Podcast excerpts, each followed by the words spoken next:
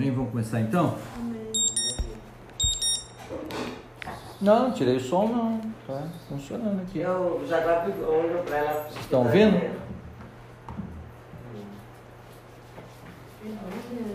Deixa eu entrar aqui, pai. Ah, pera aí. Desconectou aqui, ó. Aqui, ó. Não pode relar. É o Jaguar relou no fio. A cara aí, cara. Ai, meu pai. Deixa eu arrumar aqui, pera aí. Tá certo agora. Fui eu quem isso. Tá. Não, é o Jaguar desligou. Ele relou no fio aqui, desligou aqui, ó. Tem que prestar atenção aqui, ó. É aqui que tá desligando. Estão ouvindo, né? Tortinha. Como que é tortinha? Tá nascendo, tortinha, sempre. Deita aqui, tortinha. aqui, ó. Alô? Alô? É, tá certo. Prestar atenção, que senão desliga.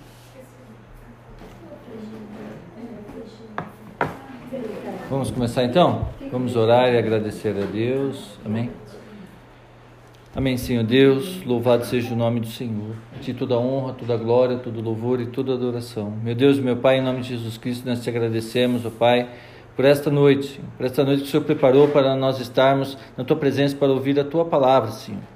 Nós te pedimos, Senhor Deus, em nome de Jesus, ó Pai, eh, nos dê sabedoria nesta noite, ó Pai. Abra o nosso entendimento para compreender a Tua mensagem, Senhor. Que essa mensagem possa edificar a nossa vida, que nós possamos compreender a vontade do Senhor para as nossas vidas, ó Pai, e andar nelas, ó Pai. Não somente ouvir, mas que nós possamos praticar a Tua palavra, ó Pai. Abençoa cada irmão que está eh, participando do culto desta noite, Senhor. Abençoa aqueles que não puderam estar aqui presentes ou ouvindo, Senhor, abençoa eles, guarda eles com teu poder, com tua graça, Pai. É a nossa oração em nome de Jesus. Amém. Amém? Amém, então? Quem que saiu? Ah, foi a Gabi, né? Tá. Daqui a pouco eu ligo para a Silmar, ela falou que já está chegando. E abra sua Bíblia para nós começarmos em Filipenses capítulo 1, versículo 6.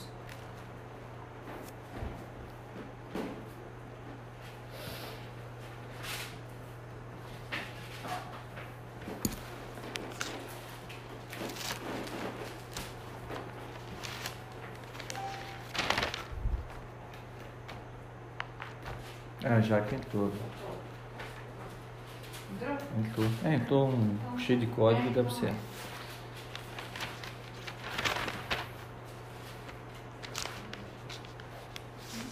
Amém?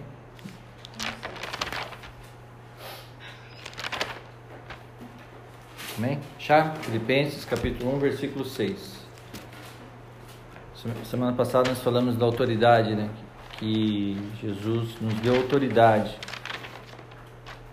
no mundo espiritual. Né? Nós falamos bastante sobre isso. Eu falei lá da historinha do peixe no aquário, né? Vocês entenderam a historinha do peixe? Né? A pessoa quando ela o peixe quando ele é criado no aquário, ele não conhece o mar, ele não conhece a liberdade. Então ele só vive ali dentro do aquário. Ali dá comida para ele, ele é cuidado, né? E mas se soltar ele no mar, ele vai morrer. Assim são as pessoas, né? Elas são, por exemplo, uma criança nasce na igreja. Ela nasceu ali na igreja. Ela vai ouvir todas as pregações, ela vai participar da escolinha, né? Depois ela vai crescendo, vai participar do grupo dos jovens, depois dos adultos. Ela vai viver aquela vida. Ela não conheceu o mundo lá fora, ela não, uh, não teve aquela sensação, né? Ela já nasceu dentro da igreja, então para ela é tudo normal. Ela ouve falar do que acontece lá fora, por, é por isso que muitos às vezes se desviam, né? Muitos jovens se desviam porque eles querem, eles ouvem falar do mundo lá fora, querem experimentar, mas o que é, né? Alguns vão ter a curiosidade lá fora para ver o que, que é, né? Onde se arrebenta tudo. Mas a maior bênção é quando uma pessoa cresce dentro da igreja. Ele é privilegiado, porque ele se liberta de tanta coisa. Né? Ele, o pai abençoa, o pai e a mãe abençoa, ele cresce ouvindo a palavra de Deus, ouvindo, sabe? Ele já cresce com uma visão ali de profetizar, de fazer as coisas corretas, né? Mas há muitos ele tem curiosidade de ir lá fora e eles não conseguem viver, né? Ali fora, onde o diabo ataca. Agora quem vem lá de fora já vem tudo arrebentado, né? aí é onde Deus nos resgata. Foi o que a gente falou semana passada: nos resgata e nos traz para o reino do Filho do Teu amor, e Ele nos dá autoridade novamente como filho. Né? É, e, e, e, o diabo o que, que ele faz? A gente estava falando da história lá do, do, do, do faraó, né? nós falamos do faraó, que quando o povo clamou a Deus, o que aconteceu? O faraó falou: ah, vocês estão tendo tempo para clamar a Deus? Ah, vocês estão tendo tempo? Então o que, que ele fez? Ele dobrou o serviço do, dos hebreus para que ele não tivesse mais tempo, ou seja, eles vão trabalhar o dobro, vão ficar tão cansados que cada vez clamar a Deus. Né? Estão muito ociosos. O inimigo ele é cheio de estratégias. Ele tem estratégia para tudo quanto é tipo de pessoas. Né? Então ele sempre vai dar um jeito de, de fazer com que as pessoas não tenham tempo para Deus. A pessoa não tem tempo para orar, a pessoa não tem tempo para ler a Bíblia. E quando tem um tempo, ela está tão cansada. Já, sabe quando você está cansado, você fala, eu vou ler a Bíblia, você, olha, dá 10 segundos, eu acho que 10 é muito. Você dorme com a Bíblia na mão. Se você estiver cansado, você Quando você está orando, é. É, se você for orar, se você for de joelho, você cai de cabeça no chão, você dorme. Do jeito que você tá, é incrível. Né? É incrível. É, é canseira. O Silmar não chegou.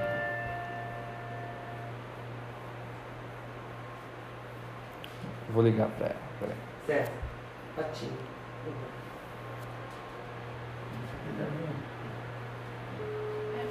Um no minutinho, só que ela chegou, deixa eu ligo já. Precisava de alguma coisa para encostar aqui. Ah, chegou. Então tá bom. Beleza. Tá, é Filipenses. Tá, é Filipenses capítulo 1 nós estamos, tá? Tá, tá. Obrigada. Nada. Filipenses capítulo 1, versículo 6, né? Então nós falamos tudo isso aí semana passada, vocês acompanharam, está gravado aí para vocês ouvirem, né? E hoje nós vamos continuar a falar so- sobre isso aí um pouquinho, tá? Aqui diz assim, Filipenses capítulo 1, versículo 6. Estou plenamente certo de que aquele que começou a boa obra em vós há de completá-la até o dia de Cristo Jesus. né? Que boa obra que é essa? Quem começou a boa obra? É, é que fala que ele há de.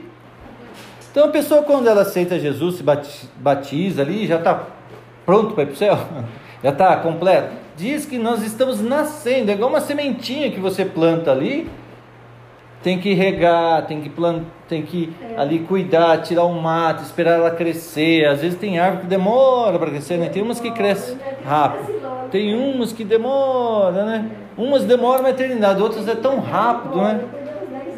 Umas parece que cresce, que, que é uma beleza e vai, vai que nem um foguete, né? Outras demora a vida inteira. Pra- uns é que nem jabuticaba, né? Demora para dar jabuticaba. É, para dar o fruto. Demora para dar o fruto. Outros não, outros já. Né? Assim é a nossa vida. A gente tem que compreender. Uns parece que se converte, já está pregando e já está. Outros parece que está lá ainda. Não sei se eu creio, se eu não creio. Mas aqui diz assim: Paulo falando: Estou plenamente certo de que aquele que começou a boa obra em vós há de completá-la. Então, quando a pessoa aceita Jesus no coração, se batiza ali, ele está aos cuidados do Pai, de Jesus. E aqui diz que ele vai completar a obra que começou ali no batismo. Quem vai completar? O pastor da igreja, o apóstolo, o missionário? Deus, é o Espírito Santo. Então, quando a conversão, aí é entre aspas, né?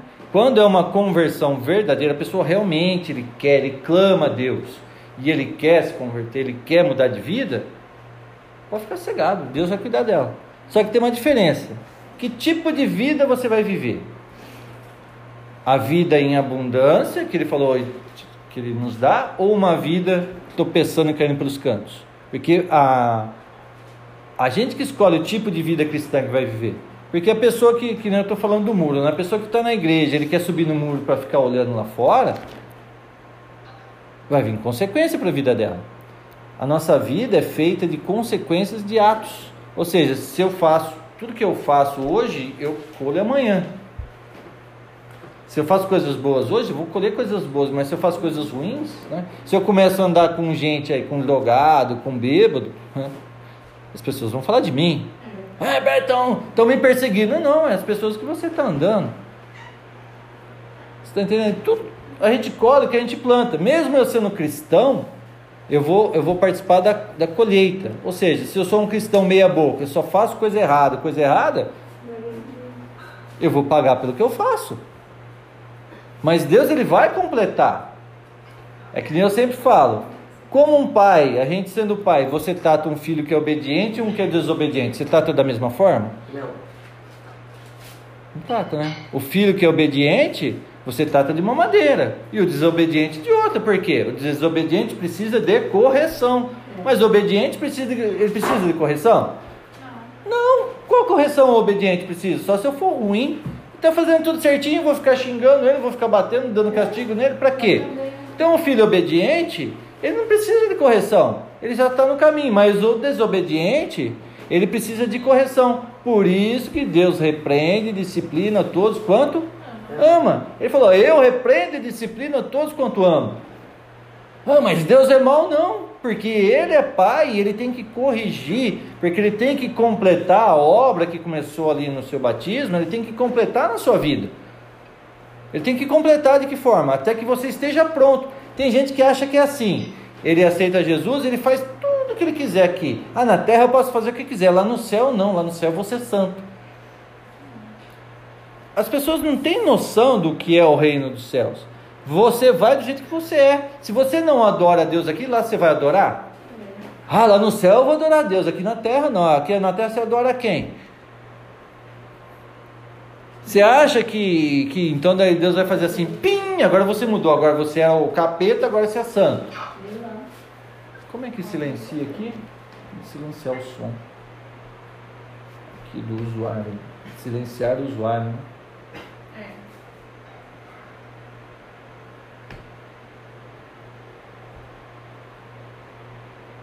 É, silenciar no servidor, é isso? Ixi, agora. Eu acho que é aqui. Senão eu vou desligar. Silenciar Desconectar, desligar. Desativar áudio no servidor. Não, é silenciar. Aqui. É. É isso, é. Não, tio, tira, tira, tira. É só aqui, ó, silenciar. Ah, silenciar. É.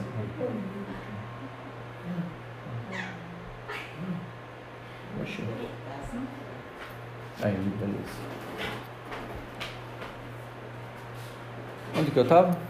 A gente, a gente fala daí. A gente para daí. Onde eu parei? Você não precisa ficar corrigindo uma pessoa que não tem necessidade. Ah, é, da, da, da, da correção. Ou seja, Deus é da mesma forma, ele repreende e disciplina todos quanto ama. Né? Agora, quem não precisa de repreensão, ele vai disciplinar e corrigir de que forma? Para quê? Qual o sentido? Não tem sentido. Por isso que ele fala: bênçãos decorrentes da obediência. Se você for obediente, você não precisa de, de correção, nem de castigo. Ah, mas então quer dizer que Deus castiga? Sim, porque Ele é Pai. Eu fui o nome. É. Agora, bem-aventurados vós que, que não estáis debaixo de disciplina, porque sois filhos. Agora, se não, não fossem disciplinados, for, é bastardo. Está escrito isso. Né? Então, se Deus ele me disciplina, é porque eu sou filho, porque ninguém consegue 100% fazer tudo certinho. Por isso que a gente é repreendido e disciplinado. Olha, eu acho que esse é um ou outro. Dá para contar na Bíblia as pessoas que foram fiéis. Olha na vida de Davi. Davi foi 100% fiel a Deus. Olha o que Davi fez. Salomão, então. Ninguém consegue ser. Os únicos que a Bíblia fala, fala de Enoque, que Deus arrebatou ele. Né? Enoque. É... Qual que é outro? Noé. Foram homens que Deus ali olhou e viu virtude neles. Deus até fala ali sobre das virtudes. Há homens fiéis, reis, alguns reis foram fiéis, eu não lembro todos os nomes agora. É, é. Então, eu não, agora de, cabeça não vou lembrar, mas houve homens que, ah, de reis ali que foram fiéis e seguiram a Deus fielmente, mas houve uns aí que, né, que nem Acabe. Acabe foi o pior rei que, que teve, né? Então, sabe?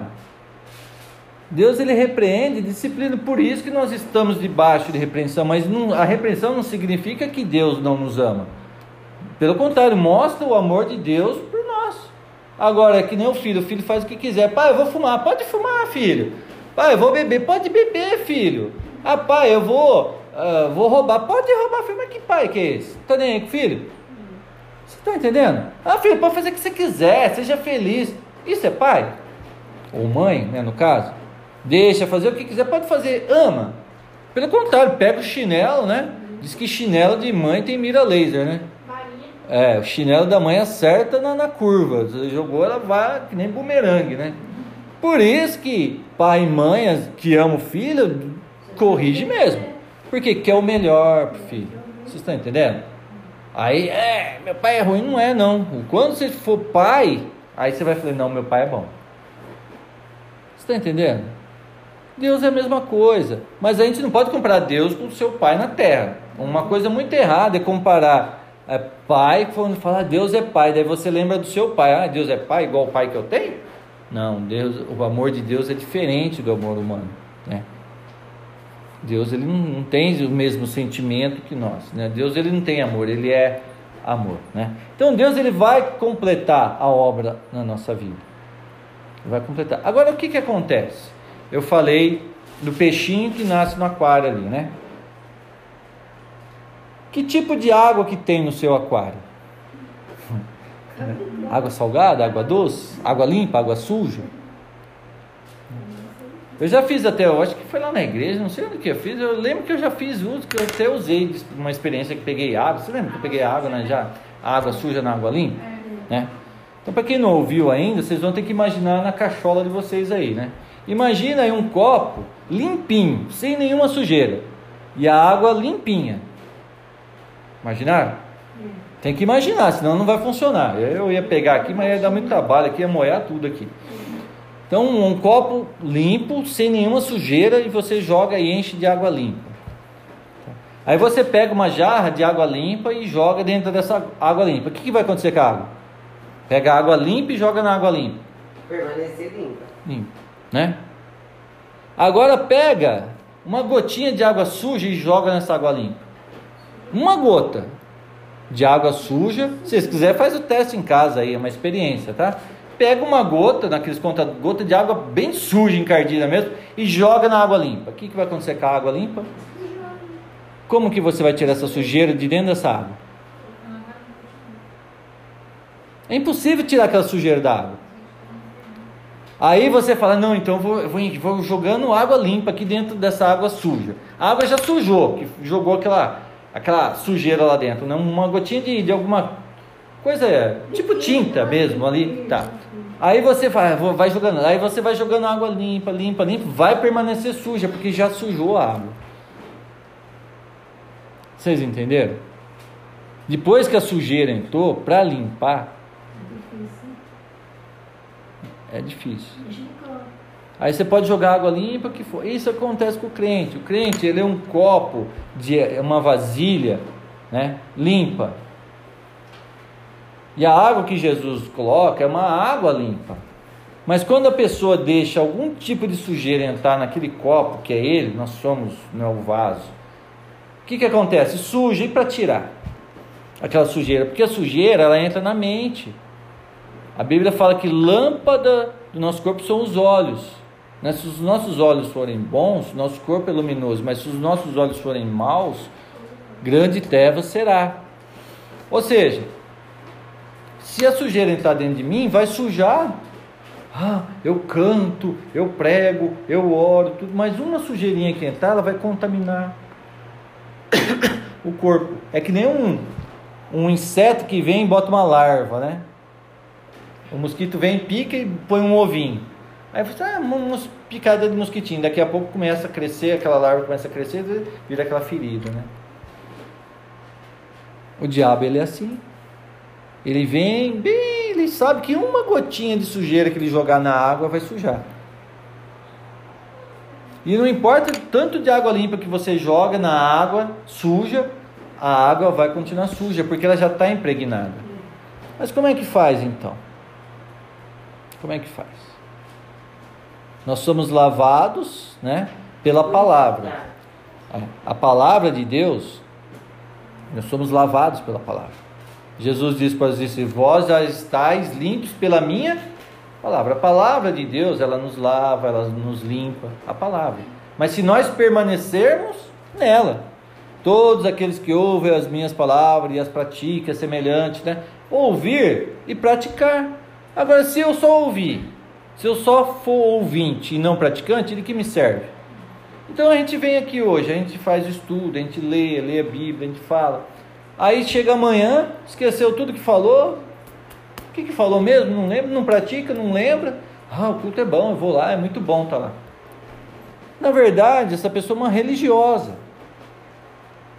Uma pessoa religiosa que ela sabe que ela tem que ir em algum lugar. Ela, só, ela sabe que ela precisa, ela tem uma necessidade de ir, mas ela não quer compromisso. É o que a gente tem falado desde o começo. Compromisso com Deus. Com quem você tem compromisso? Com quem você é casado? Se eu tenho compromisso com Jesus, né, eu tenho compromisso com a palavra dele. Então, tudo que ele me diz, eu faço e eu pratico. Agora, se eu não tenho compromisso, eu só quero sair com ele, ou ficar, né? Ah, só quero ficar com ele, né? Ficar é o que o diabo fala, né? Na casa não, fica. Então, se eu quero só ficar com ele, eu não tenho compromisso com ele. A hora que aparecer o outro, eu fico com o outro, fico com o outro, fico com o outro. É isso que as pessoas fazem. Eles vão na igreja, depois vai no, vai na cartomante, depois vai no centro espírita, depois vai na igreja, agora é, vai ter quermesse aqui, né, dia 12 de outubro aqui, fecha até a rua ali, né? Tem quermesse lá. Ah, eu vou lá na quermesse, daí eu fico, sabe? Indo em tudo quanto é lugar. Eu tô com um compromisso com quem? Qual é o meu compromisso? Eu tenho que ter um lugar onde eu tenho compromisso. Eu tenho compromisso e eu vou seguir. Se eu tenho compromisso com Jesus, é com Jesus e pronto, acabou. E a Bíblia diz que Deus é espírito, importa que seus adoradores adorem em espírito. Em verdade, então, tem as regras, tem os mandamentos, tem, a gente tem que seguir. Aí o que acontece? Eu estou falando da água suja. Vamos supor que a criança, que nem o Felipe e a Gabriela, nasceram, tiveram a felicidade de nascer, a gente já está vindo na igreja, então eles sempre participaram participaram de tudo quanto é tipo de escolinha, de, de dois, três anos, depois de, de três até seis anos, depois de sete até dez anos. Ou seja, participaram, aprenderam, né?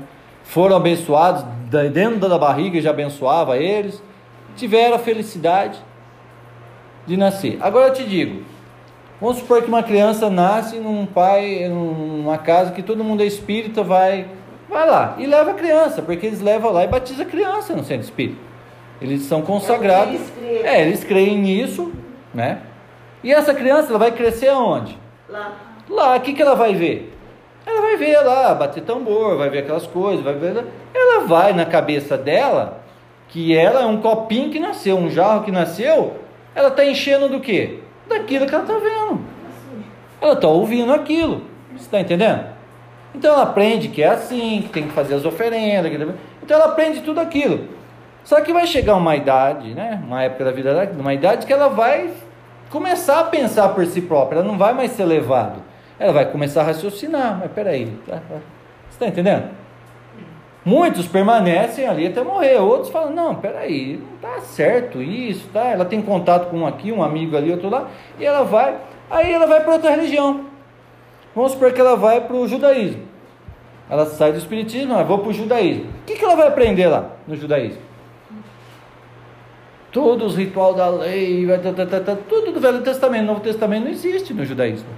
Ela vai aprender lá, ela vai misturar o que ela aprendeu no Espiritismo com o judaísmo. Porque ela está com aquela, ó, a água dela está com aquela água que ela recebeu dali, daquele lugar. Aí ela vai receber um outro tipo de água. E vai misturar as duas águas ali. Aí ela não se dá mais o judaísmo, ah, eu vou para o Islã agora. Ela vai lá. Vai pro... tentando. É, vai tentando. Ela vou, não, vou para o Islã, vou virar muçulmana. E vai. Só que ela leva a água que ela bebeu, que ela bebeu no Espiritismo e no Judaísmo. Daí agora vai para o Islamismo. Aí não se deu também, não se conforma e, e sabe que está errado. E, não, vou para o budismo agora. E ela vai enchendo o copo dela de tudo quanto é tipo de. vai misturando a cabeça dela. Já ela mistura espiritismo, judaísmo, islamismo, budismo. Porque ela gruda, essas coisas grudam. Então, é aquelas práticas, né? Ela está aqui, mas ela não esquece a prática dali. Ela está lá no judaísmo, mas ela está com o misticismo do, do espiritismo. Então, ela vai. Tá? Não, agora eu vou para o catolicismo. Daí vai, muda tudo. Mas ela vai para o catolicismo, mas ela traz tudo que ela, que ela tinha lá. Traz para dentro ali. Porque está gravado na mente dela, está impregnado dentro do É uma mistura, né? Misturou tudo. Aí ela vai, vai, aí ela vira evangélica. Vira evangélica. Aí ela vem para a igreja, oh, seja bem-vinda, irmã, batiza ela, tudo, mas não tirou a água, a água dela continua a mesma. Então ela está dentro da igreja evangélica com espiritismo, budismo, catolicismo, judaísmo, tudo ali. Tá? E ela começa a aprender as coisas novas, né, do evangelho ali de uma forma diferente. No catolicismo, no judaísmo, está falando de Deus, tudo ela está aprendendo, mas ela, ela começa a aprender de uma outra forma, uma outra visão. Só que o misticismo está grudado no coração dela. Porque as pessoas ela têm desejo das coisas sobrenaturais. A pessoa ela quer ver, ela quer, ela quer sentir algo, ela quer ver, né? É por isso que a gente vê essas coisas dentro da igreja evangélica. Por que, que a igreja evangélica hoje está do jeito que está? As coisas estão do jeito que está. Porque daí você vê pastor que era espírita, ah, eu era espírita, eu era pai de santo, aí ele se converte e ele faz a mesma coisa que ele fazia no espiritismo, no culto que ele está fazendo ali, que ele está pregando. Ele começa lá, por isso que você vê aquelas pessoas rodando dentro da igreja. Que eles começam a bater tambor lá dentro da igreja lá, e, e a pomba gira abaixa lá, e o povo começa a virar, e eles falam que é o Espírito Santo, só mudou o nome da entidade. Aquela entidade que manifestava no terreiro, manifesta, eles falam que é o Espírito Santo. E não é. Na cabeça deles é. Na cabeça deles é, porque é Deus, eles falam que é Deus, que é, e as pessoas começam a sentir aquilo lá, porque ele trouxe de lá, ele não tirou aquilo que ele aprendeu. Ele não, ele não tirou aquilo de dentro dele, então virou uma massa, que a gente fala do sincretismo religioso. O que, que é isso? Eu já expliquei sobre isso aí, eu acho que algumas pessoas não ouviram, né? Então é bom a gente estar repetindo. O que, que é? Se você vê um bolo montado aqui, você fala, o que, que é isso? É um bolo, né? Você vê lá um bolo, é um bolo, você vai falar que é bolo? Mas você consegue olhar no bolo e falar os ingredientes que estavam ali? Ah, se é boleira, não vale, né? Então, mas o que, que, que é usado para fazer um bolo?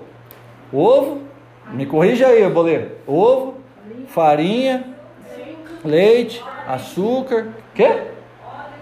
Óleo, Fermento. um pouquinho de fermento, então tudo ali. Então, se você pegar os ingredientes ali, coloca o leite, o ovo, a farinha, o óleo, o fermento, tudo ali separado, fala: o que, que é isso? Você vai falar: é leite.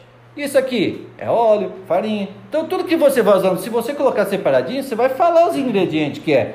Mas se você colocar tudo num, num pote e misturar tudo, você consegue discernir uma coisa da outra?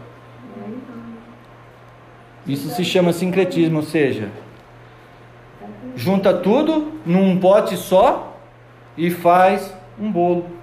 É o que virou hoje. Junta tudo, junta catolicismo, budismo, islamismo, espiritismo, tudo num lugar só e fala: é, Deus está aqui. Daí vai o outro lá, monta em outro lugar. Daí ele traz tudo que ele aprendeu, né, que está no copo dele. Ah, não, Deus está aqui. E o outro vai lá, Deus está aqui. É que nem a Marlene falou. E a pessoa acredita realmente que é. Não, é uma pessoa boa. Ele quer fazer o bem. E ele realmente acredita naquilo. Ele acredita que ele está fazendo o bem. Só que o copo dele está impregnado. Porque o inimigo lá atrás, que está por trás de tudo isso aí, ele não, ele não tem dó de ninguém. Ele não é bonzinho. Ah, eu vou abençoar as pessoas. Ele está por trás de tudo isso aí. É por isso que a gente vê o que a gente está vendo hoje. Tudo que a gente vê, vê aí que traz escândalo hoje, é porque as pessoas não estão se convertendo, não estão limpando o copo. Ou seja, o que acontece? Por isso que está escrito na Bíblia que quando a gente se batiza, a gente morre e nasce de novo. Ou seja, é quebrado aquele copo velho, cheio de sujeira, e Deus nos dá um novo copo. E vai encher com água limpa. Mas isso é no batismo verdadeiro, quando a pessoa realmente se arrepende e quer mudar de vida. Agora vamos supor que tem a pessoa lá, muito rico. Muito rico, muito rico, pastor. Ai, vem cá. Sabe, não, não tem como. Não, vem cá, congrega aqui, já dá até o microfone para ele pregar.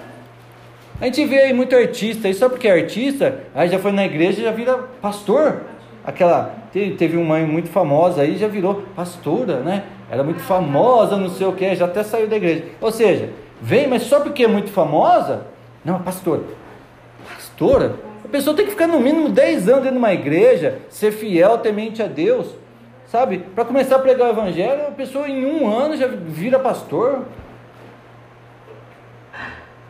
Sabe? Pessoa, eles não têm compromisso, daí não se afirma. Mas aí traz tudo que tinha no mundo para dentro da igreja, ou seja, o mundo entra na igreja dessa forma, é dessa forma que entra. E ele passa dessa forma. E vai ficando por isso que e as pessoas que querem servir a Deus de verdade não se conformam, sai. As pessoas verdadeiras estão saindo da igreja porque não se conformam mais com o que a igreja virou e está ficando só as pessoas mundanas, ou seja, o mundo entrou dentro da igreja. O mundo invadiu a igreja e expulsou os filhos de Deus, mas é bom isso aí. É bom que os filhos de Deus saiam de dentro disso aí, porque Deus, Jesus, ele não veio formar religião. Ele não veio falar, eu vim fundar uma religião. Ele veio fazer discípulos. Ele falou para seguir a ele. Aonde os primeiros discípulos eles se ajuntavam? Nas casas. Eles se juntavam nas casas, eles pregavam na praça, na rua, onde dava, eles se uniam, eles tinham comunhão entre si, sabe? Tinha amor entre os irmãos. A partir do momento que entrou dentro da igreja, agora, aonde existia o templo, a igreja? Não era no judaísmo? Tinha sinagoga, fez o templo, lá Deus mora aqui. Fizeram uma casa e falaram: essa casa é onde Deus mora. A Deus está aqui. Então as pessoas têm na cabeça que ali naquele lugar Deus mora ali. A Deus está lá morando lá. Ele tem um quarto, cozinha, banheiro, mora lá. Então, ai, aqui é a casa de Deus. Então a pessoa pronta tudo que quer lá fora. A hora que entra dentro da igreja, ai, aqui, aqui, aqui não está na casa de Deus. Mas, gente, você está entendendo o que a gente aprende? Porque eu pensava que é isso. A igreja, Deus está aqui, é um lugar santo. O dia que eu entendi que a casa de Deus sou eu, ai meu Deus. Deus ele não habita em, em, em tempo feito por mãos de homens. Está escrito na Bíblia, ele não habita ali. Deus ele não está preocupado com quatro paredes, não. Aonde estiverem dois ou três reunidos em meu nome, ele estará. Se você for lá na rua, debaixo da árvore, onde você estiver em nome de Jesus, ele vai estar ali. Porque a casa de Deus somos nós e nós somos irmãos que se reúnem em nome dele. Ali é a igreja. A igreja é a comunhão dos irmãos. Aqui é uma igreja hoje. Igreja nesse sentido, né? De comunhão dos irmãos. Aí as pessoas passam a idolatrar o templo. Um quer fazer o templo mais bonito que o outro. É, olha, o outro lá fez um castelo lá. Só que tem que pagar para entrar, né? Então tem que pagar para entrar, senão não entra.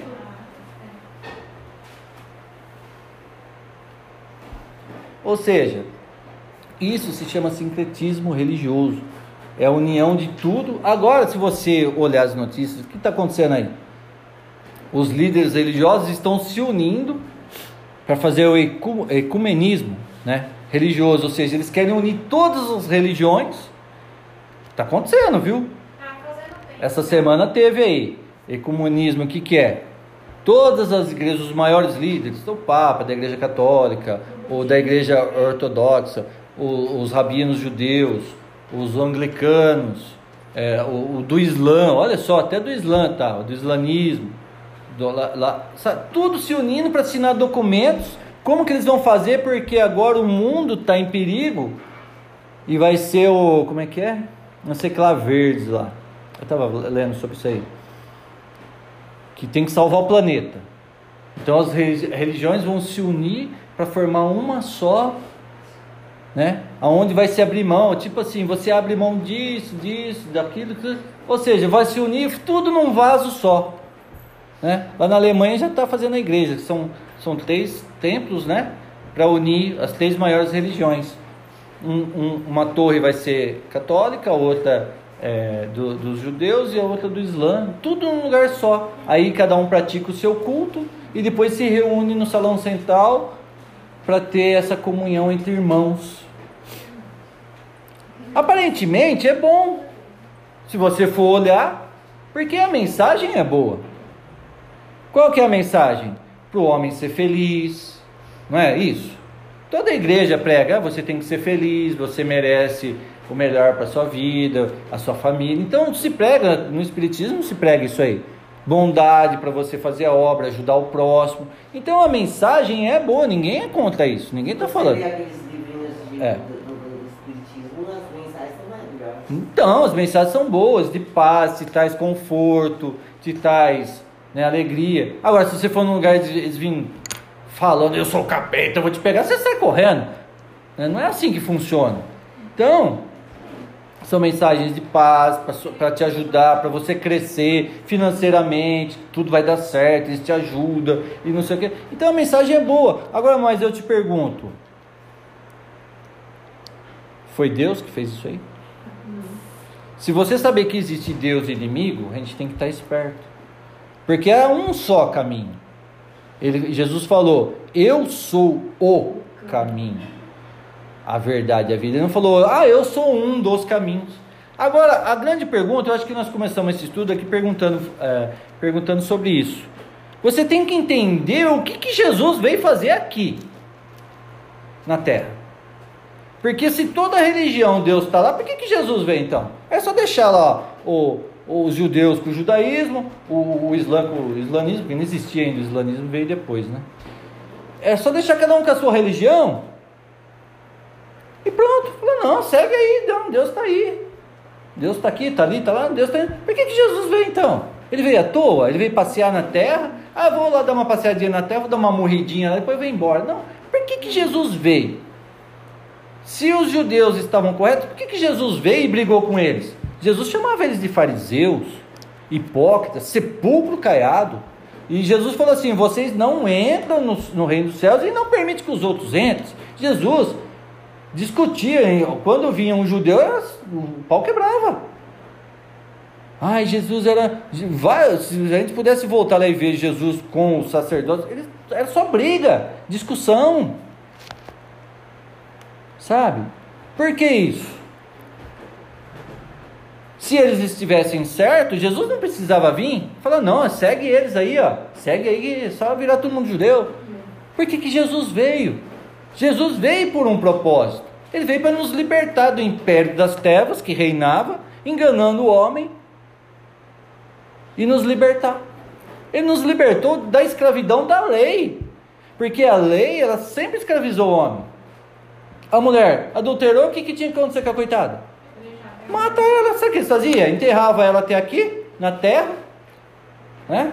Enterrava ela até aqui, até o pescoço, e tacava pedra. Ainda tinha uma lei assim: se ela conseguisse escapar dali, ela era inocente. Tipo assim, eles enterravam ela num buraco, socavam ali, ficava só com. Como é que ela ia escapar dali? É pelejava. Agora o homem, quando ia ser pelejado, eles enterravam até a barriga. Porque a lei é o seguinte, ó, se enterrar você, se você escapar no apedrejamento, você pode ir embora, é livre. O homem eles enterrava até na barriga, não era mais fácil dele sair? Mais forte. Mas ele empurrava com a mão, saía, levava umas pedadas e vazava, mas a mulher ia até o pescoço. Por quê? A mulher é mulher, ela nasceu para sofrer. É. Você está entendendo? Não, a mulher tem que ser apedrejada até a morte, o homem pode escapar. Porque às vezes o cara era conhecido, mas para se cumprir a lei, é, tem que apedrejar os dois. Não, o homem, aí o homem escapou, a mulher não. Tudo interesse de dinheiro. Ó, cumprimos a lei. Sabe? É umas coisas meia doida. Mas por que que Jesus veio? Jaguar, está relando fio, Jaguar. Por que que Jesus veio? Então não precisava vir. Agora, se você entendeu por que que Jesus veio, você entende que há um só caminho. Você não vai ficar procurando mais em vários caminhos, é só seguir o caminho. Agora, Deus está em todos os lugares? E o Espírito de Deus ele, ele está chamando as pessoas, ele está convidando. Agora, abençoando, não. Porque Deus ele não abençoa o pecado. Como que Deus, ah, você está pecando, mas se ele repreende e disciplina, nós que somos filhos, que acontece com quem não é filho? É que nem eu falei no começo. Quem é filho tem repreensão e disciplina. Quem não é filho faz o que quiser. Quem não é filho, mas faz o que quiser e. Tá tudo certo. Tá tudo certo. Por isso que as pessoas fazem o que eu quiser, eu vivo livre, vive mesmo, eles fazem o que eles querem, eles roubam, eles matam, eles. Eh, tem gente que é muito rico, milionário, bilionário, só dando golpe nos outros, passando a perna. O cara é muito rico. É, o cara é ruim, é rico. Ele não é filho de Deus. A Bíblia diz lá em 1 João: Nisso são manifestos os filhos de Deus e os filhos O diabo. Porque o filho de Deus segue o que o seu pai faz. E os filhos do diabo seguem o pai deles faz. Nisso manifesta os filhos. O filho é semelhante ao pai. Foi o que eu falei no começo. Meus filhos, eles leem a Bíblia, eles oram, eles buscam a Deus porque eles aprenderam assim. Mas quem vai em outro lugar, ele faz semelhante àquilo que ele aprendeu. Vocês entenderam? Por que, que nós nos animamos a evangelizar as pessoas? Porque Jesus disse, ele falou: Eu vim para vos libertar, agora ide, fazer discípulos de todas as nações. Então é uma ordem que ele deu. Não é vir salvar só os 12 apóstolos aqui, mas esses discípulos aqui, está todo mundo salvo e agora o resto que se vira. Não, falou: agora vocês têm uma missão. Ele até enviou 70 que nós lemos semana passada e ele deu autoridade para eles. Mas por quê? Para ir anunciar que a salvação chegou. Qual a salvação? Jesus. Hoje eu sou salvo porque pessoas insistiram desde Jesus até o dia de hoje em anunciar ainda o evangelho da salvação. Então o evangelho verdadeiro é o de arrependimento e de salvação da alma, não é evangelho que ah, vai na igreja que Deus vai te, você vai prosperar, que você vai ficar rico, que tudo vai dar certo agora.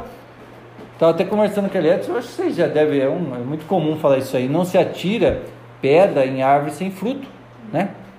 Ou seja, se você está sendo apedrejado porque você é uma árvore que tem fruto. Agora, uma árvore seca, ninguém taca pedra. Para que, que vai tacar pedra? Eu estou com fome, vou tacar pedra naquela árvore seca. Vai tacar na pedra em árvore que tem fruto. Então o diabo ele não vai perseguir a árvore seca, ele vai perseguir a árvore verde. Porque ele quer secar a árvore. Você está entendendo? Agora tem uma boa também. Sabe aquelas pedras que atiram em você? Constrói um altar para Deus. Então, estão jogando pedra em mim, eu vou fazer um altar para adorar o meu Deus, com as pedras que atiram em mim. Porque cada pedrada é mais uma peça para mim montar o altar, para adorar meu Deus. E aí o que acontece? As pessoas vêm com o copo cheio de sujeira, não quer limpar o copo, não quer lavar o copo, ele quer ir na igreja para ser abençoado, mas ele está com aquela sujeira na mente dele daquilo que ele aprendeu ainda. Uma vez veio uma pessoa e falou: ah, Eu quero congregar aí com vocês. Eu falei: Então tá, você vai esquecer tudo que você aprendeu que eu vou te ensinar de novo. Porque eu sabia de onde ele tinha vindo. Ele deu risada na minha cara. Porque ele achou que ele ia lá para ensinar, para dar aula, para ensinar tudo que ele sabia. Mas eu falei: Você joga tudo que você aprendeu, que eu sei que é água suja, para você pegar água limpa agora. Deu risada, porque ele, vocês entenderam? Ele achou que ele ia ser o bambambam bam, bam naquele lugar. A hora que eu falei para ele esvaziar o copo dele para prender e pegar água limpa, deu risada. Pergunta se foi. É. Eu não quero beber dessa água que você bebeu aí. Sabe aquelas pessoas que encostam do seu lado com aquela água suja e começa a te contaminar? Com aquela imundície? Você fala, pela misericórdia, meu Deus. Não bebe dessa água. Não deixa essa água entrar no seu coração. Porque se você beber, vai contaminar sua mente, seu coração, você vai entrar em espírito de dúvida. O que, que é? Você vai começar a duvidar, tudo que você ouviu, você vai. Será que é assim? Será que é assim? E agora? A dúvida entrou, e a dúvida é a é, não provém de fé. Né? A dúvida é do maligno. Aí o que, que Deus faz? Abre a sua Bíblia,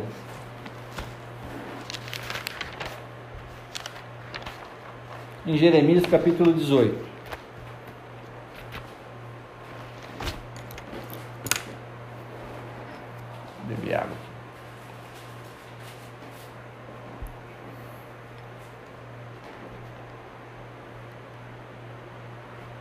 8 e 20. Jeremias capítulo 18.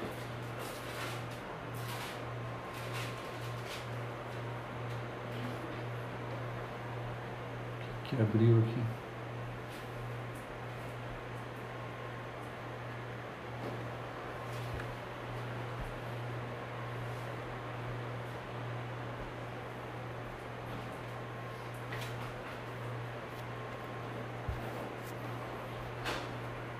Acharam? 18.1 Diz assim: Palavra do Senhor que veio a Jeremias, dizendo: Dispõe-te e desce à casa do oleiro, e lá ouvirás as minhas palavras. Desci à casa do oleiro, e eis que ele estava entregue a sua obra sobre as rodas. Como o vaso que o oleiro fazia de barro, e lhe estragou, na mão tomou, eh, tornou a fazer dele esse eh, outro vaso, segundo bem lhe pareceu. Então veio a minha palavra do Senhor: Não poderei eu fazer de vós como fez este oleiro, ó casa de Israel? Diz o Senhor: Eis que, como o barro na mão do oleiro, assim sois vós na minha mão, ó casa de Israel. No momento em que eu falar acerca de uma nação ou de um reino, para o, a, o arrancar, derribar ou destruir. Se a tal nação se converter da, da maldade, tá duro de enxergar aqui, contra a qual eu falei, também eu me arrependerei. É, arrependerei do mal que pensava fazer-lhe. E no momento em que, é, que eu falar acerca de uma nação ou de um reino para o edificar e plantar, se ele fizer o que é mal perante a mim e não der ouvidos às minhas à minha voz, então me arrependerei do bem que houvera dito lhe faria. Tá, a luz aqui está meio fraca, está difícil de ler. Né? O que acontece? Aqui fala que nós somos vasos na mão do oleiro. Quem já viu fazer vaso de barro? É, aqui o João fazia, né?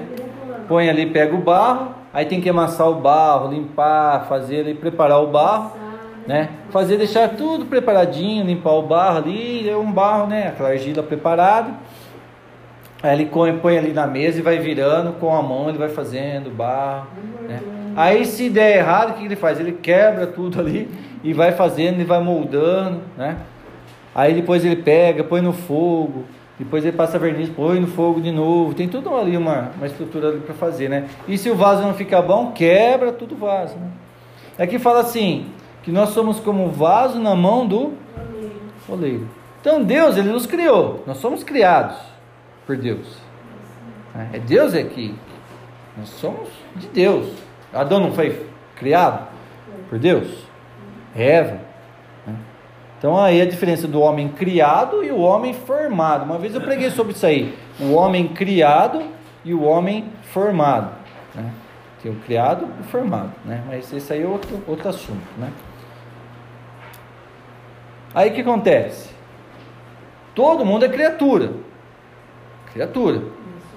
Não está escrito lá, de pregar o evangelho a toda criatura. Quem crer e for batizado será salvo. Quem, porém, não crer será, está condenado. Ou seja, criatura, pregue a toda criatura. Não é para pregar para o cachorro, para o gato. Criatura somos nós. Aí aquele que aceitar se torna filho. Aí ele é adotado para ser filho de Deus.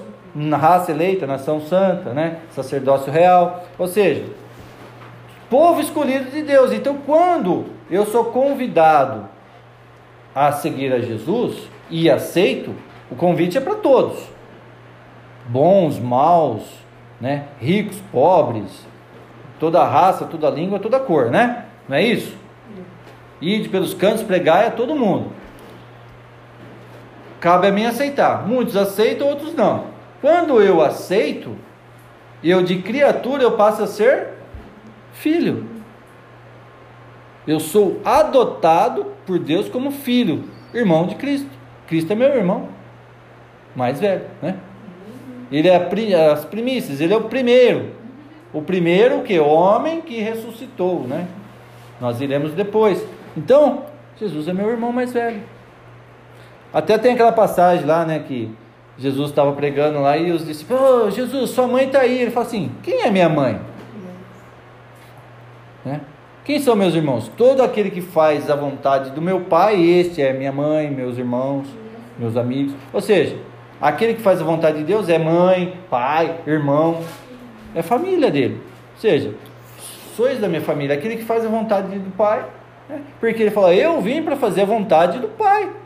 Quem vê a mim, vê o Pai, ou seja, eles eram um só em espírito, ali na vontade que Deus. Ele falou: ó, Eu falo daquilo que Deus, que o Pai me disse. Ele fala muito isso aí, lá no Evangelho de João fala muito sobre isso aí, né? Ou seja, tudo que ele falava, falava, o meu pai, né, me diz para dizer essas coisas, eu faço a vontade dele.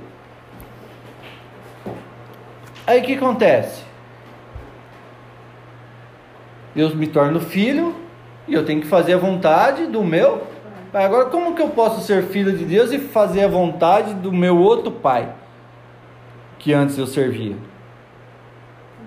Porque a pessoa que está no mundo faz a vontade das coisas do mundo. Mas eu não morri para o mundo, eu morri. Eu estava no mundo e só fazia coisa errada. Eu matava, eu roubava, eu enganava, eu mentia. Aí agora não, agora eu vou seguir a Jesus. Eu vou continuar fazendo essas coisas, seguindo, falando Jesus é meu pai, mas eu mato, eu roubo, eu adultero. Eu estou desonrando a quem? Meu pai. Então, se eu falo que eu sou filho de Deus e faço essas coisas, eu estou desonrando a quem? Aquele que eu digo que o seu pai, ou seja, meu pai está aqui, o Bruno, né? Se eu faço alguma coisa, oh, você viu o filho do Brunão lá, que ele fez filho do Brunão, você está entendendo? É uma desonra para o pai da mãe, porque o pai da mãe educou, cuidou, criou, ensinou, aí o filho vai lá vira bandido, oh, você viu o filho do Brunão? Não é assim? Oh, você viu o filho do César? A filha do César que, que virou? É uma desonra, quem sente vergonha, quem é? Os pais que ficam envergonhados, nossa, eu criei, lutei tanto pro meu filho, olha lá que meu filho virou. Quem é desonrado? Porque não fala o nome, você viu o fulano que fez? Não, o filho do fulano que ele fez. É assim que fala. Você está entendendo? Então, olha, olha lá os filhos de Deus, olha lá o que eles estão fazendo. Aí quando a gente vê esses escândalos acontecerem, olha lá os crentes, né? Os crentes, né? Está desonrando a quem? A Deus. A Deus. Porque as pessoas não têm o compromisso com Deus. Mas se eu sou filho de Deus, eu tenho compromisso com meu pai, eu tenho que honrar meu pai, a quem eu digo que é meu pai, porque eu fui adotado por ele. Você está entendendo? É a mesma coisa, uma criança, você vai lá no orfanato, adota uma criança e dá seu sobrenome para ela. Aí ele cresce e vira um bandidão.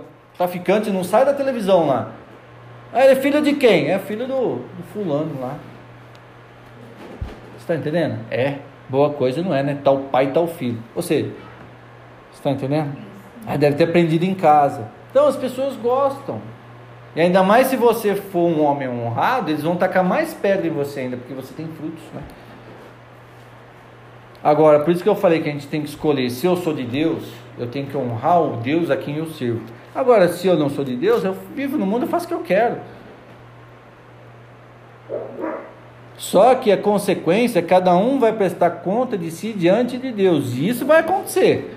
A palavra de Deus, ela não volta para ela, para ele vazia. E tudo que ele falou vai acontecer. E diz que um dia vai ter o dia do juízo, aonde todo mundo vai prestar conta dos seus atos diante de Deus. Esses caras que andam roubando aí, a política aí roubando aí, eles acham que eles vão escapar, porque eles têm maracutaia com todo mundo, com juiz, com promotor, com deputado, com senador, escapando. Só que um dia eles vão prestar conta diante de Deus. E aí? Por enquanto, Jesus é o nosso advogado. E naquele dia, quem vai ser seu advogado? Jesus vai ser juiz. Ele não vai ser mais advogado. Oh, Jesus, meu advogado. Falou, eu passei de advogado para juiz. Mas qual é a sentença? Isso aí que muitas pessoas não entendem. Você acha que vai ser julgado? A sentença já foi dada. Quem crer será salvo. Porém, quem não crer já está. Então, qual é a sentença? Ele vai dar a sentença lá ou a sentença já foi dada? A sentença já foi dada, então não vai haver um julgamento onde vai ter lá, igual a gente vê aqui. A sentença já foi dada. A sentença é: quem crer será salvo no dia do juízo. Será porque vai ser naquele dia, não é que está salvo, será salvo. Porém, quem não crer está condenado. Então não é que, oh, será que eu vou ser salvo ou se eu vou ser condenado? Você creu? Não, então você está condenado. Condenado ao quê? A morte, morte eterna. Eu vejo assim as pessoas hoje lutando aí, né? Para achar a fonte da juventude. Ah, o homem quer viver, viver e creme e faz isso, faz aquilo. O homem quer viver, ninguém quer morrer, não é isso? E lutando. Só que eles não sabem que a vida está em Cristo Então as pessoas ficam lá, ah, eu quero, e faz plástica para ficar mais nova a mulher, né? E faz plástica para ficar mais nova, e vai, e vai a hora que chegando 60, 70 anos, e vai, cai aqui, conserta, e cai ali, conserta, e arruma aqui, arruma lá, 80 anos, você vê hoje, tem, tem mulher aí com 80 anos, parece que tem 20, né?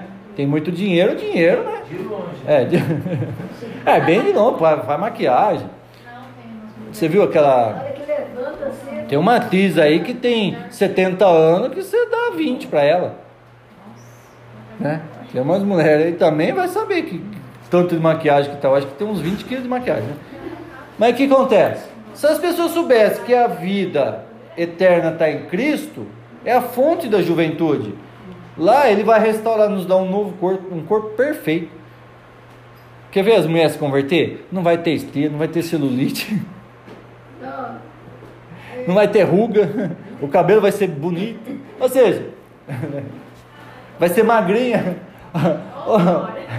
Você está entendendo? Não vai precisar lavar louça.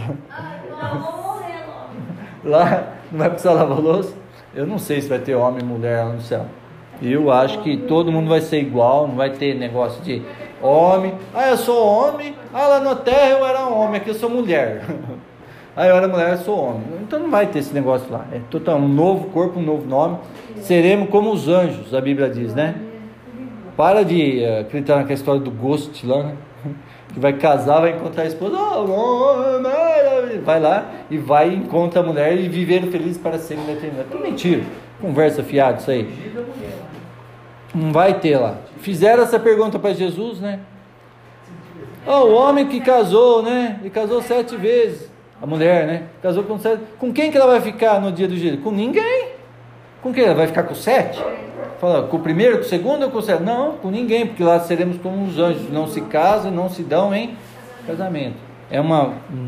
Olha, é. O homem é casar com a mulher até que a morte separe. Separou, acabou. Lá não vai, você não vai encontrar o amor da sua vida lá no céu, vai ser feliz para sempre, não. Isso é conversa fiada de, de, de gente que não tem o que fazer, né? É. Esse negócio aí que, ah, eu vou contar minha esposa lá, eu vou viver feliz para sempre, com ela eternamente. Fazendo o quê? Vai lá. É né? É uma nova vida, né? A mãe chega lá, o Brunão lá. Suda! Pelo amor de Deus! Suda, eu tô aqui! Aí eu tô lá e chega, assim, é e inferno. Até aqui você deve me ver. É O céu, o inferno. Eu vim pro inferno, tô sabendo. Ou você tem homem que é ruim. É. A mulher não vê a hora de se livrar do homem, que se livra, chega lá, vai dar de cara com o taço. Não vai, não vai ser assim. Pode ficar sossegado, que vai nova vida, É nova vida, tudo novo, né? Novos céus, nova terra, tudo novo, né? Ou seja, aí Deus o que, que ele faz? Nós somos o vaso na mão dele. Como eu falei no começo da água, quando você vai se batizar, ele quebra o vaso. Porque como é que vai fazer? Que você vem com toda aquela água suja do mundo que você viveu. Aí você vai receber uma água limpa que vem de Jesus, vai misturar com a água suja. Tem que ter um. Isso é espiritual. Não é que Deus vai te quebrar no meio. Espiritualmente, espiritualmente ali, a gente é, o nosso corpo morre realmente e nasce um novo corpo limpo, lavado, onde você recebe água limpa. Agora quem tem que manter essa água limpa é você. Agora dá para manter água limpa no dia de hoje? Você vai nesses lugares aí, ó. É teologia da prosperidade, é um som do, do leão, um som do urso, um som do passarinho, e os caras fazendo magia dentro da igreja, ilusionismo, o Simão mágico, o espírito de Simão mágico está dentro da igreja, fazendo ilusão dentro da igreja para enganar o povo. Tem gente que leva até cobrinha para tirar da barriga da mulher, leva na mão assim, enfia assim, olha, tá, olha, tirei. Sabe, é, é umas palhaçadas. Tem gente lendo RG, SIC RG das pessoas, dando endereço, vê tudo no Facebook, né? E depois ficar revelando. Pra que que vai revelar meu RG, número do meu RG? Pra quê? Aí para mostrar poder. Pra quê? No final eles pedem dinheiro. Tem o espírito de adivinhação, agora onde eles viam isso aí? Tudo por aí. Agora entrou dentro da igreja, infelizmente, né? Tem lugares ainda que são conservadores, que falam que preserva a palavra de Deus como ela é, da maneira santa, né? Que tem que ser. Agora a maioria do modismo Se contaminou, precisa descontaminar. Precisa descontaminar esses lugares. É que eu não estou falando, as pessoas que são fiéis a Deus não estão aguentando, não estão suportando mais. Porque elas são tementes a Deus. Elas estão sendo expulsas de dentro da igreja. Porque não, não suporta mais. Para se cumprir o que está escrito no fim: nos últimos dias o amor de muitos se esfriará, por aumentar a maldade e iniquidade, o amor de muitos se esfriará. Ou seja, está se cumprindo, tudo está se cumprindo, né? Amém? Então a gente é um vaso nas mãos de Deus que quebra. Agora diz aqui, também eu achei interessante esse texto aqui, que Deus, quando Ele disser que vai fazer algo de ruim né, para uma nação, como Ele diz, quando disser que destruirei uma nação, mas aquela nação se arrepender dos seus pecados, eu não a destruirei. Está entendendo? Como aconteceu com Nínive. Falou que ia destruir, mas eles se arrependeram, Deus não destruiu a cidade. Mas eu também abençoar uma nação e aquela nação se desviar dos meus caminhos, eu não abençoarei. Então tem gente confundindo. Vem o profeta e fala: Deus é contigo, ele vai te abençoar. E fala aquelas profecias na, na, na orelha do, do crente. E o cara, ó, oh, Deus falou que vai acontecer, vai acontecer, a palavra de Deus é fiel, é verdadeira. Só que a pessoa desvia da igreja, ele vai receber aquela bênção que ele recebeu naquele dia? Então, é uma benção, é uma profecia condicional. A pessoa recebe uma, uma profecia que vai receber uma bênção com condição. Qual condição? Você vai abençoado se você permanecer firme. Porque se você não permanecer firme, não vai acontecer.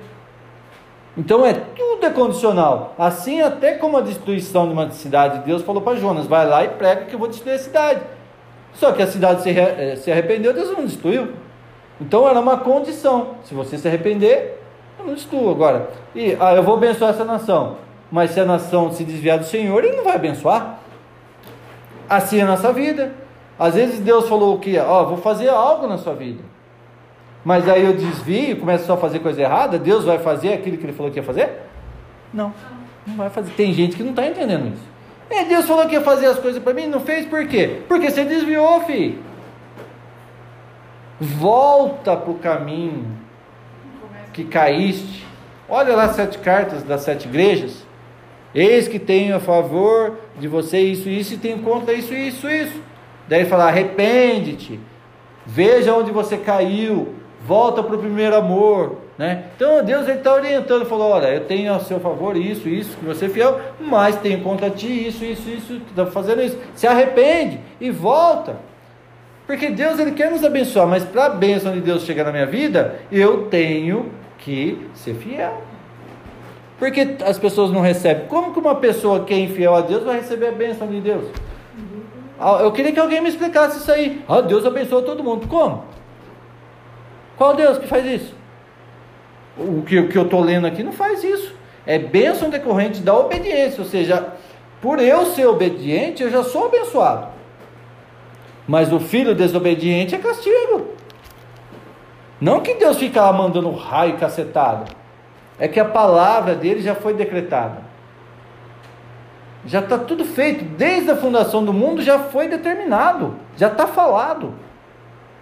Já foi profetizado já a vinda de Jesus, o fim do mundo. Tudo ali. Deus já preparou o plano da salvação. Se você estudar a Bíblia, você vai ver isso aí. O plano da salvação já está aí, o Apocalipse já está escrito que vai acontecer, e vai acontecer, pronto, acabou. Eu não acredito, não importa se você acredita ou não, vai acontecer.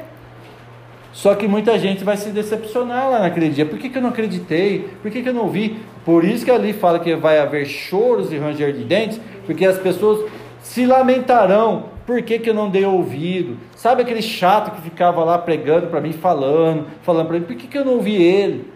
As pessoas vão se lamentar por que, que não ouviu, por que, que eu não acreditei, por que, que eu duvidei.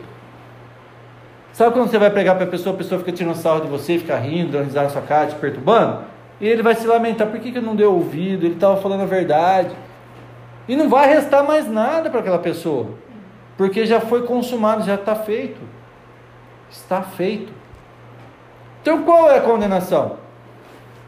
Quem e for batizado será salvo. Quem não crer já está. Então já foi determinado. O juiz já deu a sentença. Mas por enquanto nós estamos na era da graça. O Espírito Santo está completando a boa obra que começou em nós. Então, aquele que começou a boa obra há de terminar, se você permitir. Hoje, se ouvirdes a, tua voz, não endureçais o vosso. Está lá em Hebreus, né? Não endureça o vosso coração. Se o Espírito de Deus falar com você hoje, não endurece o seu coração, amolece o seu coração, abre o seu coração para que ele entre. Deixa Deus fazer a obra. Só que qual é a obra que Deus vai fazer? Ele vai tirar a sujeira do vaso. Vai filtrar. Filtrar, pode ser. Ele tem maneiras para fazer. Ele tem que tirar, assim como o ouro, né? Tem que pôr fogo no ouro para cada peça tem um tem um jeito. O ouro tem que tacar fogo.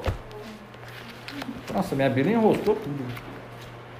O ouro é no fogo que limpa. O que aconteceu aqui? Eu, hein? Ah, tudo bem. O ouro é no fogo, o ouro, a prata, né? Tem coisa que é só quebrando. Você está entendendo? Então Deus ele tem as ferramentas, ele tem o meio certo. Para coração mais mole, uma ferramentinha mais pequena. Para coração mais duro, tem que entrar um trator. É. Para coração de aço, né? Coração de aço tem que né? pegar uma broca de diamante para ir furando lá, picotar. Depende do coração da pessoa. Quem tem o coração duro, Deus usa ferramentas mais pesadas. Essa é a nossa vida. Por que isso? Por que aquilo? Porque Deus está completando a obra na minha vida. Se eu tenho coração duro, a minha vida vai ser mais dura. Olha a parábola do filho pródigo. Um era obediente, ficou, o outro saiu. O que saiu aconteceu com ele? Se ferrou. Se lascou. Se lascou. Se ferrou. né? Voltou. Mas às vezes tem pessoas que precisam. É o que a gente falou no começo aqui. Tem gente que nasce dentro da igreja, ele fica, ouve tanto falar do mundo que ele fica curioso para conhecer o mundo. Fala, ah, o mundo lá fora, o mundo lá fora, o mundo. Que, que mundo? Ele quer sair lá fora para conhecer o mundo. A hora que ele sai lá, conhece o mundo, encontra as hienas lá. Lá fora no mundo tá cheio de hiena. Eu chamo as pessoas de hiena. Os demônios de hiena, né? São aquelas pessoas que ficam assim, você. É as hienas. Tirando sarro, rindo de você, falando contra você. Eu chamo de hiena. Espírito de hiena. Já viu aquele bicho hiena, né? Que dá aquelas risadonas? É as hienas. Hoje, toda sexta-feira, que é dia de culto, o, o bando de hiena vai me perturbar. É incrível. Eu até falei, eu vou levar todo mundo na sexta-feira, o dia que for ter culto, para vocês verem o que eu passo. Ô, passou um de carro, buzinou. Olhou lá, ô pastor de Araque. Ah, Você não Jesus. Marco, pintor. Passou? É. Bibi, de Araque. Foi, rapaz, e eu tava lá segurando as pedras naquele sol quente, sabe? Ó, eu se- tava lá no sol quente, eu acho que tava uns 500 graus ali onde eu tava. Eu acho que o sol tava brilhando só onde eu tava ali. Eu tinha que sentar perto e ficar segurando pra não cair. Aí buzina, eu olhei pra trás, pastor de Araque, falei, meu Deus. E nisso já tinha ido lá o outro e falou, ô filho de Belial. O Juruno. Vocês seguiriam este homem de Belial? Que no caso sou eu, né? Gritando alto no meio da rua. Eu falei, rapaz, a demonhada tá brava hoje. Sabe o que que é homem de Belial? Homem malvado, homem que planeja o mal. Aí eu lembrei daquela fala, nossa, hoje a pedrada, da, hoje eu devo ter bastante fruto para dar, né? Porque as pedradas estão sendo grandes. Mas é dia inteiro. É dia inteiro assim, mas por quê? Aquela sexta-feira eu desisti até de pregar porque eu não estava suportando mais. Além de estar com dor de cabeça, uma perseguição espiritual muito grande. Por quê? O diabo ele não quer. Assim foi com Paulo, com os discípulos. Todos os homens de Deus, todos os profetas foram perseguidos por pregar a verdade. Porque se eu viesse falar um monte de asneira, um monte de mentira aqui, sabe o que as pessoas iam fazer? Ô pastor, desce daí, vamos tomar uma coca gelada comigo ali, tomar, comer um salgadinho, Ô, sai do sol, vamos ali na sombra, Ô, sai daí, vem cá. Eles iam me abraçar, carregar no colo, se eu fosse um mentiroso.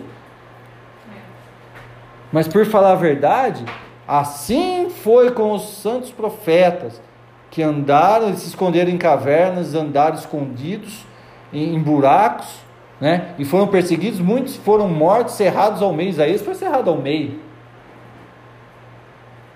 Sabia disso? Está escrito na Bíblia. A história de Isaías fala que não fala exatamente que é Isaías, mas os estudos falam que Isaías foi cerrado. Sabe o que é cerrado mesmo? Pendurava de ponta cabeça e cerrava a pessoa assim, ó. Assim, ó, de cima para baixo, para a pessoa sofrer mais. Cerrado ao meio. Né? Outros torturados até a morte por pregar a palavra de Deus. Os discípulos, os doze morreram. O apóstolo João, jogaram ele no óleo quente. Ele não morreu porque Deus não deixou, porque ele tinha que escrever o Apocalipse. Sabe o que era jogado no óleo quente? Que fervia o óleo, até borbulhava assim, ó, empurrava a pessoa lá e eles ficavam lá rindo. Olha lá, está desmanchando lá dentro. Pedro foi crucificado de ponta cabeça. O outro foi crucificado em cruz de X, outro é, morto por leão, outro por espada, por gladiador.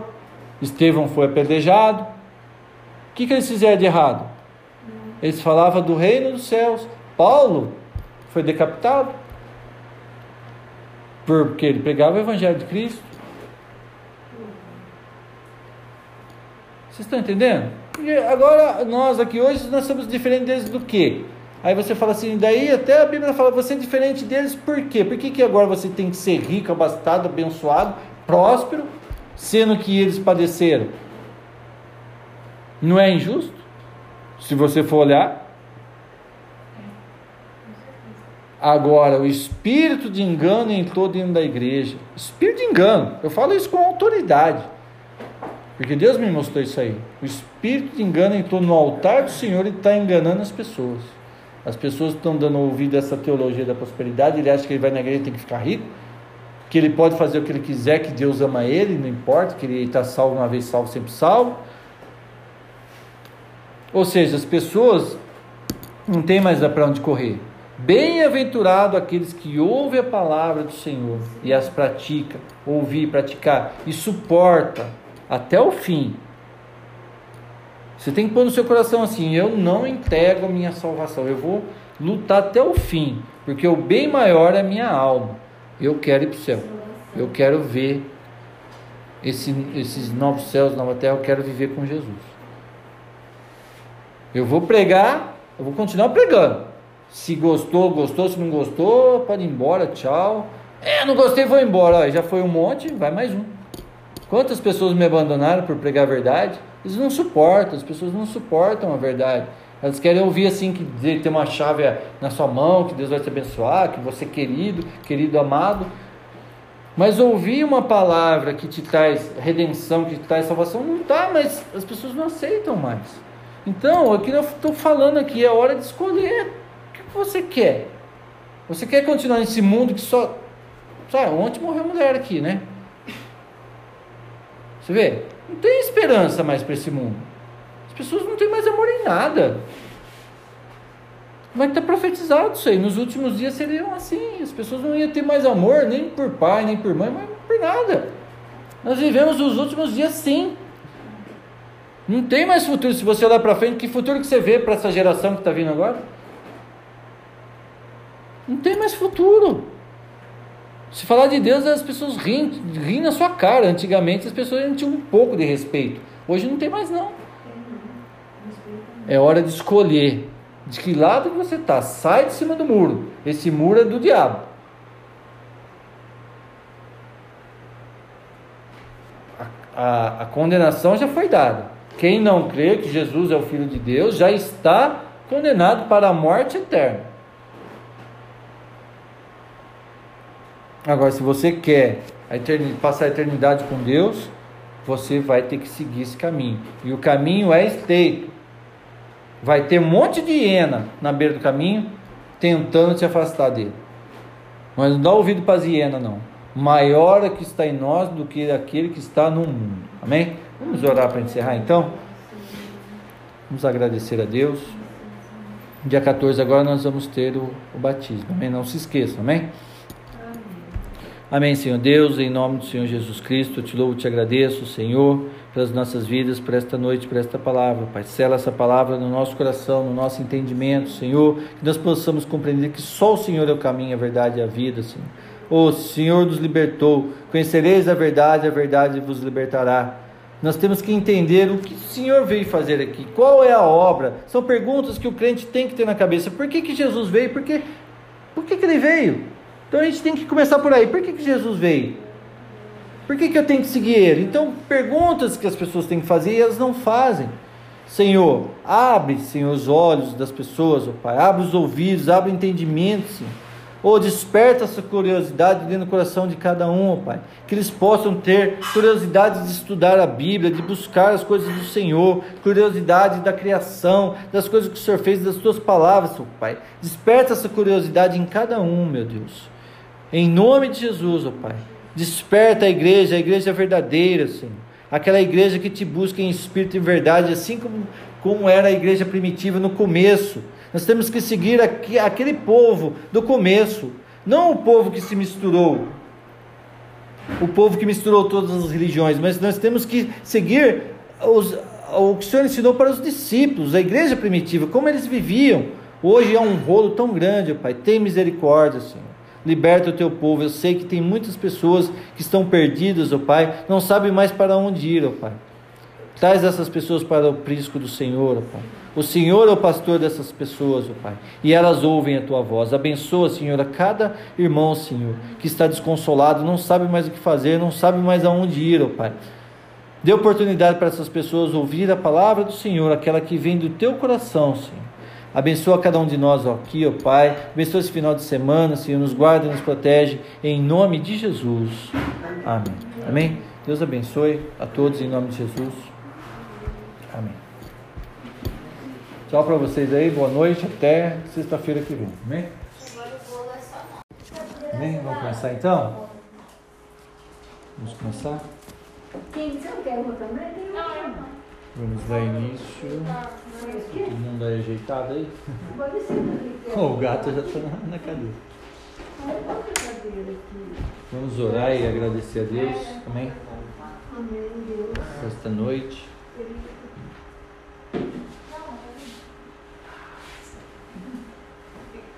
Amém? Amém. Vamos orar então. Vamos agradecer a Deus. Meu Deus, meu Pai, em nome de Jesus Cristo, Senhor, nós te louvamos, te agradecemos por esta noite, Senhor, pelas nossas vidas. Muito obrigado, Senhor, que o Senhor tem nos guardado, o Senhor tem feito grandes coisas no nosso meio, Pai. Muito obrigado, Senhor, por cada irmão que está aqui nesta noite, Senhor, por aqueles que não puderam vir, Senhor. Guarda eles com teu poder, com tua graça, com tua misericórdia, Senhor.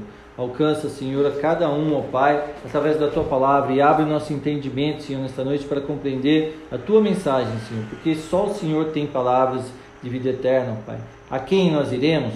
Não temos mais ninguém para ir, somente o Senhor. E a tua palavra diz, Senhor, que a tua palavra é como uma espada de dois gumes que ela separa juntas e medulas, espírito e alma. É, a palavra do Senhor ela traz uma divisão na vida do homem. Quando o homem ouve a palavra do, Senhor, ele tem que escolher entre sim ou não, ou seguir ou não seguir, porque a partir desse momento a palavra do Senhor ela divide a vida da pessoa e a pessoa ela, ela não tem mais desculpa em dizer que não sabia se é certo ou errado. Muito obrigado, Senhor, porque a palavra do Senhor ela tem é, sido uma espada na nossa vida. Ela tem nos dividido entre o certo e o errado, o que é justo e o que é injusto. Que nós possamos sempre andar na, naquilo que é certo, sempre andar naquilo que é justo, naquilo que é correto. E que a nossa fome seja a fome da palavra do Senhor, não a fome que este mundo ah, traz no coração das pessoas, porque as pessoas só buscam riqueza, buscam coisas do mundo, mas aquele que é espiritual busca as coisas do Senhor. Muito obrigado, Senhor, porque é essa palavra que o Senhor tem nos confiado, é isso que o Senhor tem nos ensinado, é isso que o Senhor tem colocado nos nossos corações. Muito obrigado, Senhor. Continua nos abençoando nesta noite, através da tua palavra, em nome de Jesus. Amém. Amém? Abre sua Bíblia em Mateus, capítulo 6.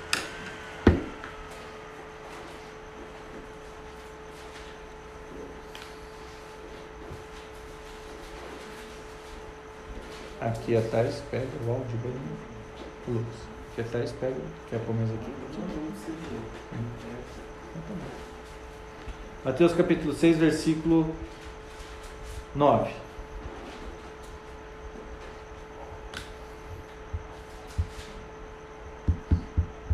Amém?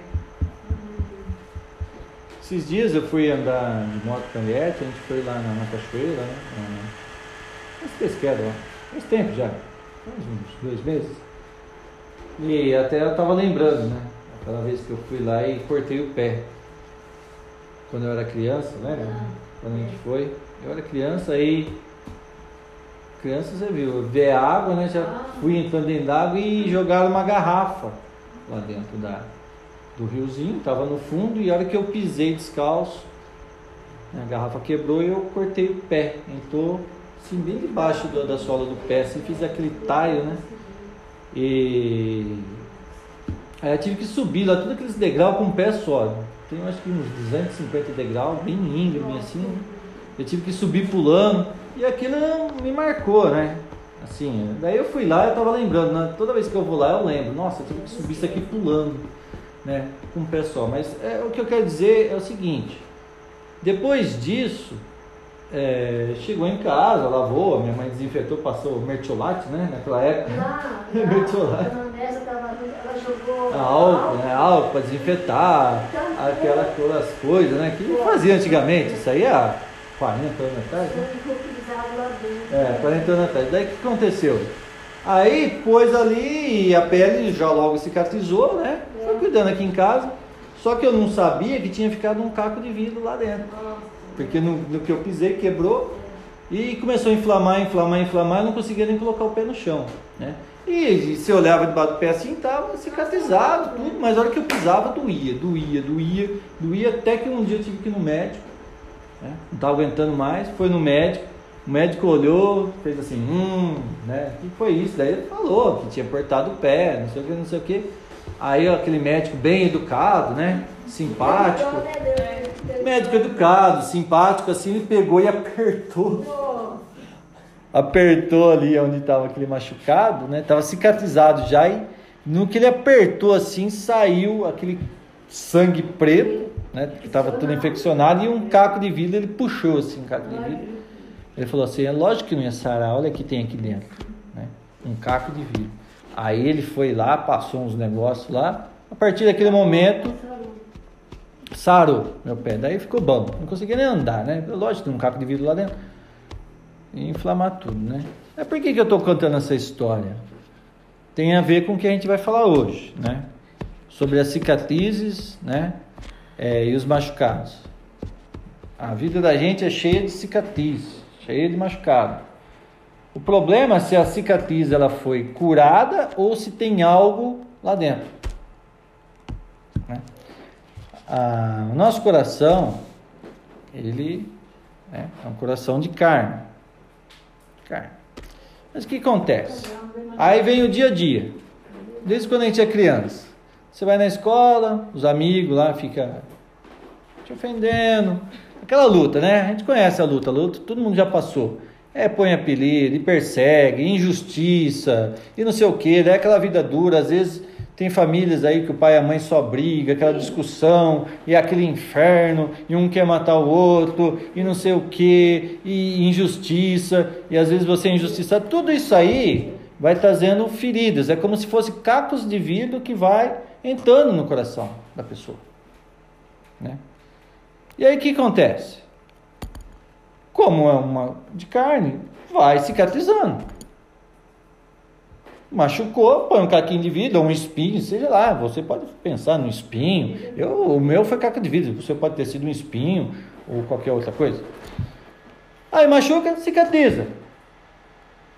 Né? Ah, sarou. Quem olha, tá, sarou, né? mas está lá. Aí vem outra pancada na vida, acontece outra coisa, outro espinho, outro caco de vidro. Entra lá, passa um tempinho, cicatriza, mas está lá. E essa é a vida. Depois vem, vai crescendo, vai crescendo, vai crescendo, aí você vai vivendo na sua vida. Quantos cacos de vidro e espinhos você tem no coração, cicatrizados sem tirar o caco de vidro ou o espinho?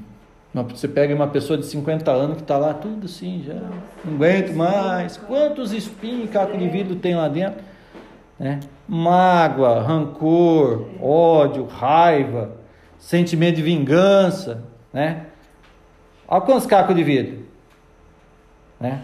Ódio, raiva, sentimento de vingança, de injustiça, mágoa, tristeza.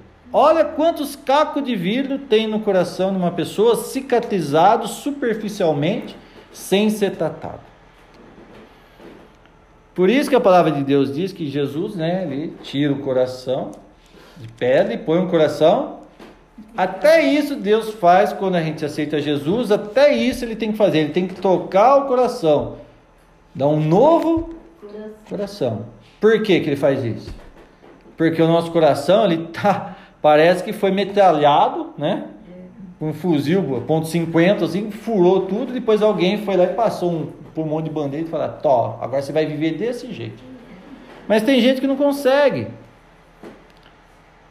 Mesmo vindo na igreja, aceitando Jesus, não consegue se libertar da cicatriz do machucado. Por quê? É como eu falei, quando eu pisava, doía.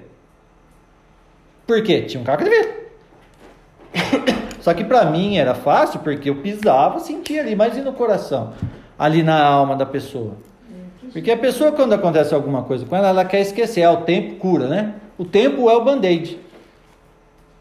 É o mertiolate. Ah, o tempo, né? Tempo sara. Sara. Não sara. É uma, é uma é, cura superficialmente e a pessoa, né? A hora que ela lembra daquilo que aconteceu, a dor volta. Porque ela pisou, o caco de vidro mexeu e dói. Aí a pessoa vê, fica lá 20 anos sem ver uma pessoa que magoou ela. Aí a hora que ela vê a pessoa, ela lembra tudo que aconteceu e ela fica com raiva de novo, quer matar a pessoa e, e não sei o que. Toda aquela dor volta, porque o caco de vidro foi pisado. Ou alguém que fez mal para aquela pessoa, a hora que ela vê a pessoa, ela são espinhos. É. Você está entendendo? Aí cria-se uma casca em volta do coração. Quem já quebrou aqui perna, braço, dedo, seja lá o que for? Quem já quebrou? Todo mundo. Você, já, você sabe como é que funciona o osso, né? Quando ele cola, né? O osso, quando você quebra, o que acontece? O, o, próprio organismo, o osso, ele cria uma cartilagem em cima, ele cria um osso ali, tipo uma solda. Fica um negocinho, né? Uma casca em cima ali. Ele faz um. Ele não fica perfeito mais, ele faz umas casquinhas. Conforme você vai quebrando, vai fazendo. O coração, né? De pedra, vamos dizer assim, né? Por que, que ele é de pedra? Porque machucou tanto, vai criando uma casca em volta do coração e ele vai endurecendo, vai, ele cria um, tipo um casulo, uma, é, a pessoa quer uma, é, cria uma proteção, porque não aguenta mais, né? não cabe mais espinho ali. E tanto é que nem um coral, né? Ele cria uma casca, de tanto que ele está machucado. E tem que quebrar essa casca. Mas qual é o remédio para quebrar a casca?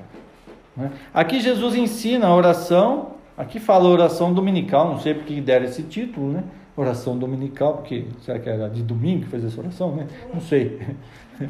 É, é, oração dominical, não sei porque está escrito oração, eu vou até pesquisar sobre isso aqui, tá? Mas aqui ele diz assim: Jesus, é, os discípulos falam assim, Senhor, ensina-nos a orar como convém, né? De que forma nós vamos orar ao Pai? Aí Jesus ensina, aqui o próprio Jesus fala, quando orardes, né? Aí ele fala assim, ó, portanto vós orardes assim, Pai nosso que estás no céu, santificado seja o teu nome. Então aqui não é para você repetir essa oração. Isso aqui é um modelo de oração. Então quando você, porque tem gente que gosta de repetir, né? Ah, vou orar 20 vezes o Pai Nosso. Você está repetindo. Aqui ele está dando um modelo. Quando você for se referir a Deus, você fala assim, ó, Pai nosso que estás no céus. Então você reconhece que ele é seu pai, mas ele está no céu. Né? Aí, ó. Santificado seja o teu nome. Você diz que o nome dele é santo. Venha o teu reino, faça-se a tua vontade. Ou seja, que venha o teu reino até a mim e seja feita a tua vontade na minha vida, não a minha vontade. Né? Ou seja, tem gente que quer que é, seja venha o reino da terra sobre ele, que Deus faça a vontade dele aqui na terra. Ah, Deus tem é, ele tem que me servir aqui na terra. Não é. Então Deus está dando um modelo aqui de, de forma que é para orar. O pão nosso de cada dia nos dá hoje. O que ele está falando aqui? O pão nosso de cada dia nos dá hoje. Não está falando para você, ó Senhor, me dá pão para o ano inteiro. Está falando para dar o pão do dia. Está vendo? Jesus está ensinando aqui. Perdoa-nos as nossas dívidas, assim como nós temos perdoado aos nossos devedores. Não está falando de dinheiro aqui não, tá? Em, em outras traduções aí, perdoa os nossos pecados, assim como nós perdoamos aquele que tem pecado contra nós, né? E não nos deixeis cair em tentação, mas livra-nos do mal. Tá? O que está em aspas aí é acrescentado, tá? Já expliquei para vocês. Tudo que está em colchetes, em parênteses aí é acrescentado, tá? Porque, ó no 14, porque se perdoardes aos homens as suas ofensas, também vosso Pai Celeste vos perdoará. Se, porém, não perdoardes os homens as suas ofensas, né? Tampouco vosso Pai perdoará as vossas ofensas. Aqui está o segredo. Quando Jesus ensina assim, perdoa os nossos pecados, assim como nós temos perdoado quem tem pecado contra nós, né? E aqui ele fala assim: porque se perdoardes aos homens as suas ofensas, também vosso Pai, vos, celeste, vos perdoará. Mas, se porém não perdoardes aos homens, tampouco vosso Pai vos perdoará as suas ofensas. Então aqui está explicando assim: se você perdoar quem te ofendeu, Deus vai perdoar você também. Mas se você não perdoar as pessoas que te ofenderam, Deus não vai te perdoar. Eu já expliquei aqui o que impede Deus de nos abençoar. Não é o pecado? Não é o pecado? Lá em Isaías 59, 2 está escrito assim, ó, que Deus ele não tá, não é surdo para que não possa nos ouvir, né? E nem a sua mão está encolhida para que não possa nos abençoar. Mas o, nossos pecados fazem separação entre nós e Deus. Então o nosso pecado faz separação entre nós e Deus. Mas quando eu peço perdão do meu pecado, Deus ele me perdoa, então não tem mais separação entre eu e Deus. Não existe mais. Deus ele vai me abençoar, porque não há mais separação entre eu e Deus, né? Mas qual é a condição? Deus ele só me perdoa se eu perdoar também. Agora, eu tipo assim, Senhor, me perdoa, mas eu não perdoo ninguém. Essa é a condição de tirar o espinho do coração, de tirar sabe? Essa casca que se cria, porque a mágoa, o rancor, o ódio, o sentimento de vingança, não é de Deus, é coisa do diabo. Por isso que ele ensina, fala, se você perdoar, eu te perdoo. Perdoa quem te ofendeu. Porque a gente fala assim, Senhor, perdoa os meus pecados, mas eu não perdoo. Nós vamos ler, tem uma parábola que fala sobre isso, tá? Nós vamos ler já já, tá? Essa é a condição que Deus nos dá para que os nossos pecados sejam cancelados, perdoados, desde que a gente também faça o mesmo para os outros. Ou seja, as pessoas não nos magoam, as pessoas não nos perseguem, não nos ofendem, não. Todo dia, toda hora, todo minuto tem alguém com o espeto, o tridente de Satanás te cutucando. Para que você, isso é uma arma do diabo.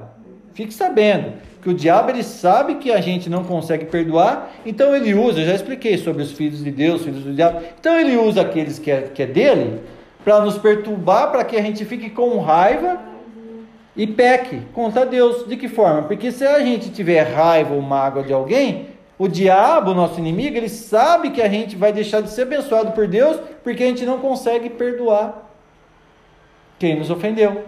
Então qual que é a estratégia? Não é simples a estratégia do diabo? Como que o diabo vai impedir você de ser abençoado por Deus? Ele envia um cavalo dele, é cavalo. Né? O diabo monta em cima, vai lá e dá um coice na, na Jaqueline, ela vai ficar com raiva e Deus não vai ouvir a oração dela. Não é simples? Não é simples. E não é assim que acontece? A gente não está sempre com raiva? Sempre com rancor? Sempre. Por quê? Agora, se a gente se converter de verdade e entender que a nossa luta, nós lemos isso aí semana passada, a nossa luta não é contra carne nem sangue, e sim contra o diabo, não é aquela pessoa que está fazendo isso, mas o diabo que está nela. Ah mas, ah, mas a pessoa está endemoniada? Não. Jesus falou para Pedro assim: arreda-te, Satanás. Para Pedro. Pedro não era um discípulo, um apóstolo de Cristo. Porque Jesus falou, ó, convém que eu vá. Jesus está falando que ia morrer, né, tá, tá, o plano da salvação. E Jesus falou, não permitirei de forma alguma que aconteça isso com o Senhor. Aí Jesus fala assim, arreda de Satanás, porque assim convém que seja, tem que ser assim. Jesus falou para Pedro, arreda de Satanás. Pedro era Satanás? Para quem que Jesus estava falando arreda de Satanás? Para o espírito que estava em Pedro.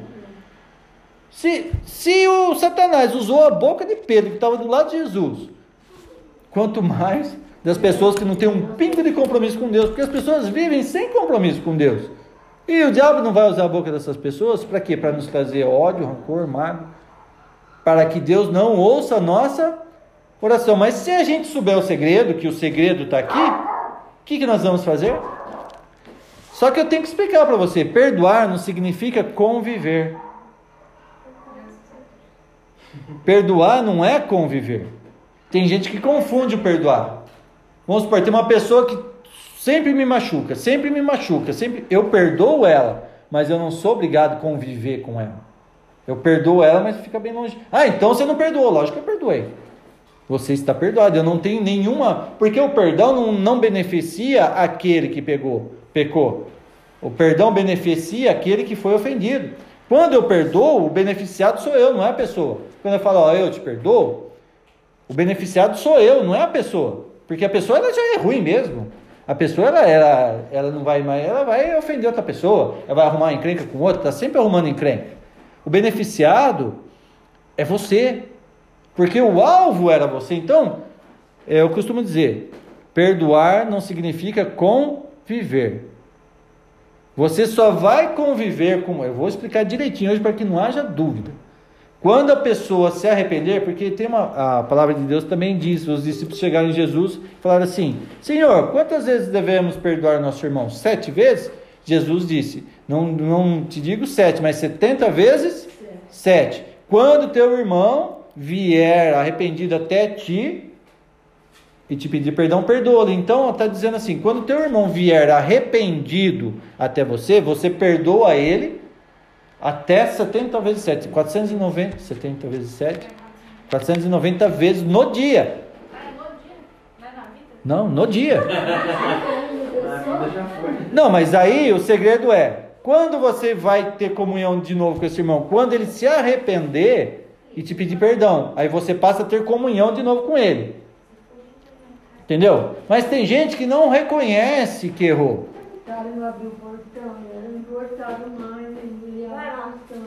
Tem gente que peca contra você e a mente dele está tão cauterizada pelo pecado, pelo diabo, pelo Satanás, que ele nunca vai reconhecer que ele pecou. E ele sempre vai te ofender, te magoar Entendeu? E ele nunca vai falar, ó, eu estou arrependido do que eu fiz.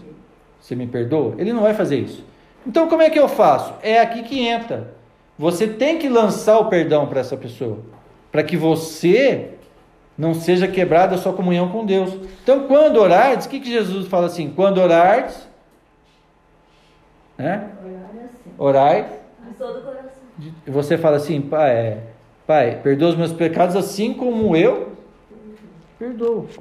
Ou seja, quando eu for orar a Deus Pai, nós que estás no céu, tá, tá, tá, perdoa os meus pecados, porque eu tenho perdoado quem, me pe...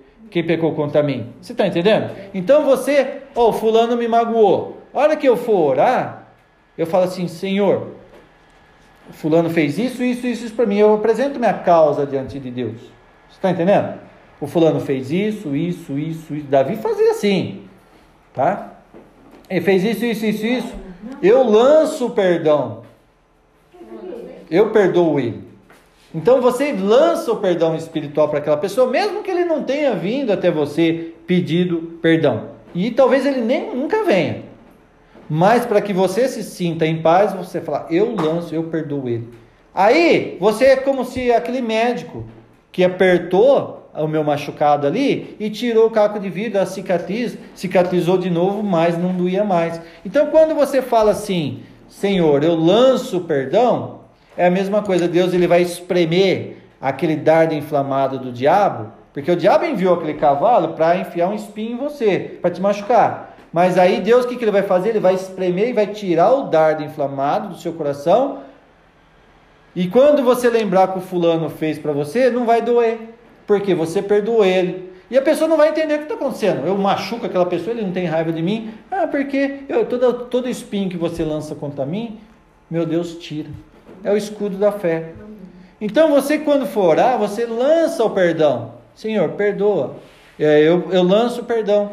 Aí você, vamos supor que daí você está sabendo disso agora e tem uma lista muito grande. Faz a lista de todos os nomes, ó, o fulano, o Beltrano, minha lista, eu acho que tinha umas 500 pessoas. Aí você faz a lista, você põe diante de Deus, fala, eu perdoo fulano, Beltrano, tá, tá, tá, tá, tá, tá, tá, tá, tá, tá, tá, tá. Aí o Espírito Santo vai vir, vai fazer assim, vai te envolver e te abençoar e você vai sentir uma paz tão grande. Sabe por quê? Aquela barreira que era o pecado, da falta do perdão, foi quebrada, o diabo levou um chute no bumbum, no traseiro, e aí Deus ele está ouvindo e está estendendo a mão sobre a sua vida. Aconteceu? Caiu? Acho que a, o áudio da Silmara caiu. Minutinho, gente. Não dá para ouvir.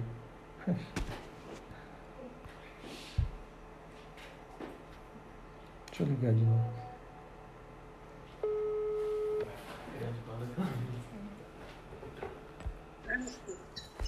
Então tá bom. Amém? E aí o que acontece então? Os dardos vão entrar, né?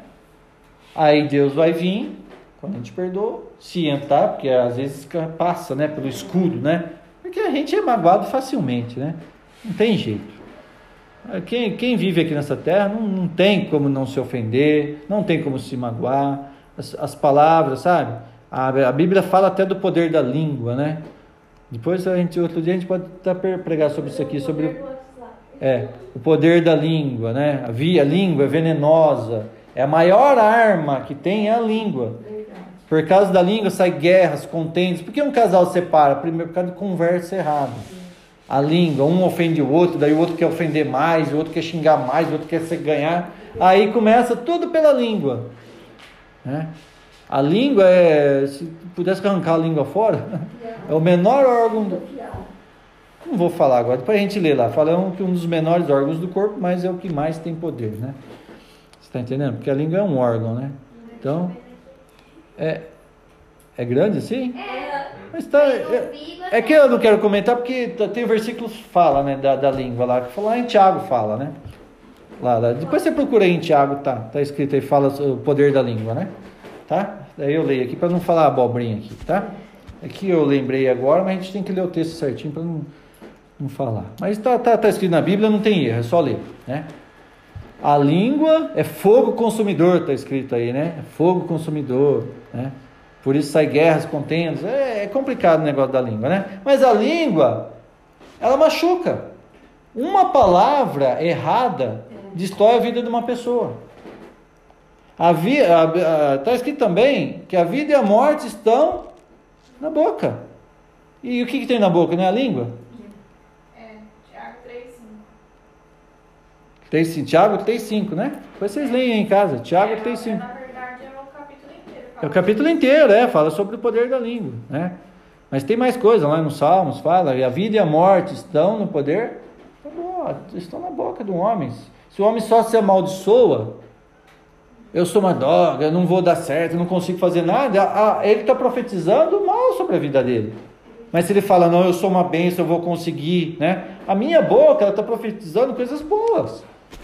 Vocês estão entendendo? Então, quando a gente for orar, seguir a oração que Jesus fez. Agora, vamos ler lá em, em Lucas. É a mesma oração, né? É a mesma passagem, só que com palavras diferentes. Ó, Lucas 11, 1, 4. Lucas. Ah, eu acho que ela não está conseguindo ouvir direito a Silmar. Lucas é, 11. Estamos aqui assim. Ah, tá aí, né? Tá. Lucas 11, do 1, 4 do 1 ao 4.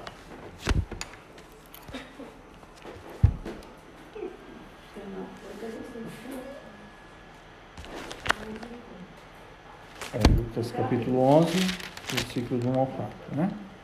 Ah, é a mesma oração, só que com outras palavras. Olha o que está escrito aqui. Cadê meu, minha luz aqui? Deu uma feita, estava Jesus orando em certo lugar. Quando terminou, um dos seus discípulos lhe pediu: Senhor, ensina-nos a orar como, com- como também ensinou aos seus discípulos. Então ele os ensinou: Quando orardes, dizei: Pai, santificado seja o teu nome, venha o teu reino. O pão nosso cotidiano dá-nos eh, de dia em dia. Perdoa-nos os nossos pecados, pois também nós perdoamos a todo que nos deve, e não nos deixe, deixeis cair em tentação. É a mesma oração, só que na, na visão de aqui de Lucas, né, ele escreveu dessa forma, tá? Esse Lucas aqui era o médico que andava com Paulo, tá? Então esse Lucas ele não era discípulo de Jesus, nem Marcos e nem Lucas, tá? Os únicos que andou com Jesus aqui é Mateus e João. Marcos e Lucas eles eram depois Jesus já ter morrido, ressuscitado, né? É, Marcos provavelmente andava com Pedro e, e, e Lucas andava com o apóstolo Paulo, tá? Provavelmente, tá? O, o Marcos ele andava com Pedro. Tem, tem, sim, é estudos que se fazem, né? Então, então ele ouviu dizer e fez um evangelho, evangelho de Lucas, evangelho de, de Marcos, tá? Aí o que acontece? É a mesma oração e a mesma coisa. Pai. Então toda vez que você for orar, de que forma você faz? Pai. Você tem que tratar Deus como pai. Fala, Pai. Meu pai. Porque eu sou adotado. Pai. Nosso que estás no céu. Santificado seja o teu nome. Aí você fala, né? Aqui fala assim, ó, o pão, o pão nosso de cada dia nos dá hoje. Então, aqui é, um, é, é uma maneira de você orar. Você começa chamando ele de pai e, que o nome dele é santo. Aí você fala, se você quiser aumentar o texto aqui, o pão nosso dia, aí você fala, hoje aconteceu isso, isso, isso, isso comigo, ah, tá assim, minha vida tá assim, eu tô triste, eu tô magoado, não sei o que. Você fala tudo. Aí você fala, o fulano me, me magoou, mas eu lanço perdão. Então aqui você pode introduzir o texto, você pode ficar o dia inteiro falando. Aqui. Entendeu? Aí perdoa os nossos pecados, assim como tem perdão. Daí fala no final, não nos deixeis cair em tentação. A única coisa que você vai acrescentar aqui, que é no final você fala em nome de Jesus, amém. Porque é tudo que pedirdes ao Pai, Jesus diz, tudo que pedirdes ao Pai em meu nome, eu o Falei, então, o que, que a única coisa que tem que acrescentar aqui, porque aqui era o próprio Jesus falando, né? Falar, daí você fala, em nome de Jesus, amém. Eu falo em nome do teu filho amado, porque eu estou me referindo a Deus, né? Em nome do teu filho amado, Jesus Cristo, amém. Então cada um faz a sua oração, mas é a maneira correta de orar. Você glorifica a Deus, chama ele de Pai, aí você entra com o seu texto. Qual que é o seu texto? O que você está passando no dia? O que aconteceu com você? Você ora, apresenta diante de Deus. Se alguém te magoou, você perdoa, para que o seu pecado do dia também seja perdoado, porque todo dia você peca. Quem falar que não tem pecado é mentiroso. A Bíblia diz lá em Tiago mesmo fala: todo aquele que, que dizer não ter pecado é mentiroso, porque todos nós temos pecado. Então, ó, eu não tenho pecado nenhum, mentiroso. Canalha! Como diz o Bolsonaro, canalha! Mentiroso, já mentiu, porque, ó, eu sou santo. Nós somos santificados por Deus quando nos arrependemos e pedimos perdão. Agora, esse santo, esse santinho, é mentiroso. Porque as pessoas gostam de se esconder debaixo de uma capa de santidade. Olha, estou indo na igreja agora, só vitória, eu sou santo agora, só glorifica a Deus. Aí tudo que ele faz, ele faz escondido, né? Porque ele, se, ele pôs uma capa e a capa dele é tão grande que cabe tudo ali debaixo, escondido. Joga a capa fora, usa as vestes de Jesus, que são os atos de justiça dos santos, né? as vestimentas que Deus deu, e fala a verdade.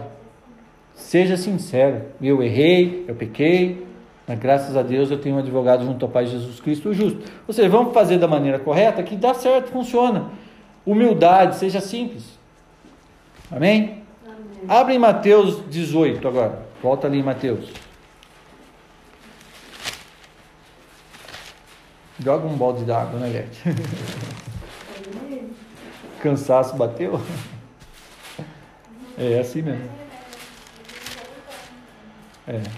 Mateus 18, 23. Mateus 18, 23. a parábola do credor incompassivo, né? Que eu disse que tinha uma parábola sobre esse, a esse respeito, amém? Diz assim: Por isso o reino dos céus é semelhante a um rei que resolveu ajustar contas com os seus servos. Então aqui está falando, o reino dos céus é semelhante, tá? Parábola é isso, compara as coisas do céu né, com as coisas, com coisas que nós conhecemos. Então o reino dos céus é semelhante a um rei que resolveu ajustar contas com os seus servos. E passando a fazê-lo, trouxeram um, eh, trouxeram-lhe um que lhe devia 10 mil talentos. Vamos falar 10 mil reais, é para ficar mais fácil, tá? Porque tem aí o câmbio certinho de quanto talento, né? Denário, talento, cada uma tem é, é, um preço. Então vamos falar 10 mil. Vamos, vamos colocar dólar, né? Para ficar mais caro, tá? Então aqui devia 10 mil talentos. Não tendo ele, porém, com que pagar, ordenou o Senhor que fosse vendido ele, a mulher e os filhos, e tudo quanto possuía, e que a dívida fosse paga. Então o servo, prostrando-se, reverente, rogou: Se paciente comigo, e tudo te pagarei. E o senhor daquele servo, compadecendo-se, mandou embora e perdoou-lhe a dívida. Saindo, porém, aquele servo encontrou um dos seus conservos que lhe devia cem denários. Então aqui fala 10 mil talentos, talento é uma coisa. Vamos falar que 10 mil talentos era 10 mil dólares. E aqui 100 denários era 100 reais. Entendeu? Para vocês verem a diferença. Então, para vocês entenderem a história aqui. Esse cara devia para o rei 10 mil talentos. Aí ele rogou, pediu perdão, tem paciência comigo que eu vou pagar. E o rei se compadeceu dele e falou assim: Não, tá bom, pode ir, tá? não me deve nada, pode ir embora. Você não me deve mais nada, você tocou meu coração. Entendeu? Aí ele saiu tudo alegre. Nossa, eu devia 10 mil talentos, o rei me perdoou, não devo mais nada, estou livre. Aí ele entra na rua, acabou de sair, o que, que acontece? Ele encontra alguém que devia para ele 100 denários. Denário é menos que talento, tá? Para vocês verem, 100 reais, tá? Aí, o que, que ele faz? Agarrando ou sufocava, dizendo: Paga-me o que me deves. Ele tinha acabado de ser perdoado uma dívida que ele não conseguia pagar. A mulher, os filhos dele iam ser vendidos como escravo e ele ia preso. Se ele não pagasse, o rei perdoou ele. Mas ele encontra alguém que devia só uma merreca para ele. O que, que ele faz? Ele agarra o cara, bate no cara, quase sufocando ele, catou para o pescoço, dizendo: Paga-me o que me deves. Então o conservo, caindo-lhe aos pés, lhe implorava: Sê paciente comigo e te, que te pagarei. A mesma coisa que ele fez diante do rei, o cara fez aos pés dele. Tem paciência comigo, eu vou te pagar. Me perdoa, minha dívida, mas tem calma que eu vou pagar. O que, que ele fez? Ele, entretanto, não quis. Antes, indo-se, lançou na prisão até que saudasse a dívida. Não, tem nada de misericórdia comigo, não. Vai ter que me pagar até o último centavo. Entendeu? Isso aqui é uma parábola que Jesus está falando. Vendo os seus companheiros que se havia passado, entristeceram-se muito e foram relatar ao Senhor tudo o que acontecera. Aí tinha os, os fofoqueiros ali. Oh, esse cara não é o que saiu lá do, do, do, rei, lá agora que foi perdoado, nós vimos ele. Agora o que ele fez aqui, ah, vamos lá contar para o rei. Já foi reto contar para o rei, né? Relataram o Senhor. Então o seu senhor, chamando-o, lhe disse: Servo malvado, perdoei-te aquela dívida toda, porque me suplicaste. Não devias tu igualmente compadecer-te do teu conservo, como também me compadeci de ti? Aí o rei fala assim: Ó, eu perdi toda aquela dívida sua porque você me suplicou. Você não deveria fazer o mesmo com aquele homem que te pediu perdão? Indagando-se, o Senhor entregou os verdugos até que lhe pagasse toda a dívida. Aí falou: então a tua dívida permanece. Eu tinha te perdoado, mas a tua dívida permanece. Assim também meu Pai Celeste vos fará, se do íntimo não perdoares cada um a seu. Aonde nós temos que perdoar? No íntimo. Não foi o que eu falei no começo? Quando você for orar, você perdoa, mesmo que a pessoa não venha, nunca reconheça. Mesmo que a pessoa não mereça. Ele não merece. Mas não é questão de merecimento. Você merece o perdão de Deus? dos seus pecados? Você acha que vo- oh, eu mereço porque eu sou bonzinho e o outro também não merece? Se você merece, o outro não merece? Porque a gente sempre fala que a gente merece. Não, eu mereço, porque no meu caso, né? Ninguém sabe o que eu estou passando, por isso que eu fiz isso. Aí a gente acha que a gente é merecedor, o outro não, o outro é ruim. Está entendendo? Então o que, que Jesus está ensinando aqui? Que para nós, quando nós pedimos perdão a Ele, nós temos que perdoar aquele que nos ofendeu. Agora, nós não ofendemos a Deus com os nossos pecados? Ou você acha que você peca a Deus? Ai, meu filho lindo, está pecando, olha que bonitinho, olha o que ele está fazendo. Está fazendo arte, meu filho, ai como eu gosto dele. Você acha que Deus não está se sentindo ofendido quando você peca? Quando uma pessoa deixa de adorar Ele, adora uma imagem, ou a pessoa ama mais o dinheiro do que a Ele, ou quando a pessoa ama mais outras coisas do que a Ele. Você acha que Deus não se ofende? Você acha que Deus está lá, ah, meu filho não gosta de mim, nem vem me ver. É a mesma coisa no domingo, uma mãe ou um pai, a família faz. A mãe vai lá, ai, meu filho vai vir aqui almoçar hoje. Aí a mãe vai lá e faz macarrão, e faz frango, e faz aquela mesa bonita, não sei o que, e tá lá no portão e o filho dá 11 horas nada, e meio-dia nada, uma hora nada, e ela preparou aquela comida e o filho, daí no outro dia, ah, eu esqueci. A mãe, ah, a mãe, ai meu filho lindo, esqueceu, ai, tô tão feliz. O coração dessa mãe ficou que jeito? Hã? Aí no outro domingo ela vai lá, ela prepara de novo toda aquela comida. Não, agora ele vai vir. Agora ele vai vir. Ela faz e não sei o que, faz uma sobremesa, tudo. E o filho, ah, não podia, tinha um compromisso. Como que essa mãe vai se sentir? Feliz?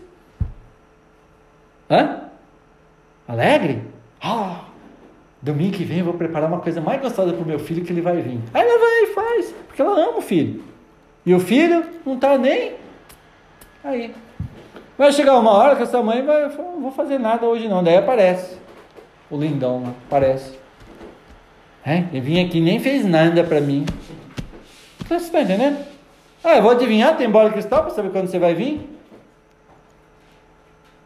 Vou adivinhar quando você vai vir.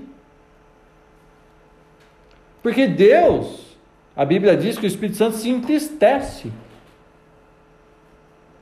Entendeu? Ele, ele, ele se entristece, ele ora por nós com gemidos inexprimíveis. Nós não sabemos orar como convém. O Espírito Santo de Deus é uma pessoa, é o próprio Jesus. Você tem que entender o que é trindade. Deus é um só. Mas existe a trindade, existe o Pai, o Filho e o Espírito. É meio complicado. É difícil de entender a trindade. Não existe três deuses, existe só um Deus, que é o Pai. Mas ao mesmo tempo existe três, dá para entender isso? É difícil de, de, é difícil de eu explicar isso. Né? A trindade que é o Pai, o Filho e o Espírito Santo são as manifestações de Deus. O Pai, o Filho, ali no batismo de Jesus você vê a trindade ali. Jesus, ali, em carne, o Pai no céu falando, este é meu Filho amado em que me comprazo, e o Espírito Santo descendo em forma corpórea de pomba. Não é uma pomba que desceu, não, tá? É o Espírito Santo desceu e eles viram como se fosse, né? Uma forma corpórea. Uma, não é que é a pomba. Ah, a pomba é o Espírito Santo. Ah, eu vi a pomba, é o Espírito Santo. Não tem nada a ver. Vamos parar com esse misticismo aí, tá?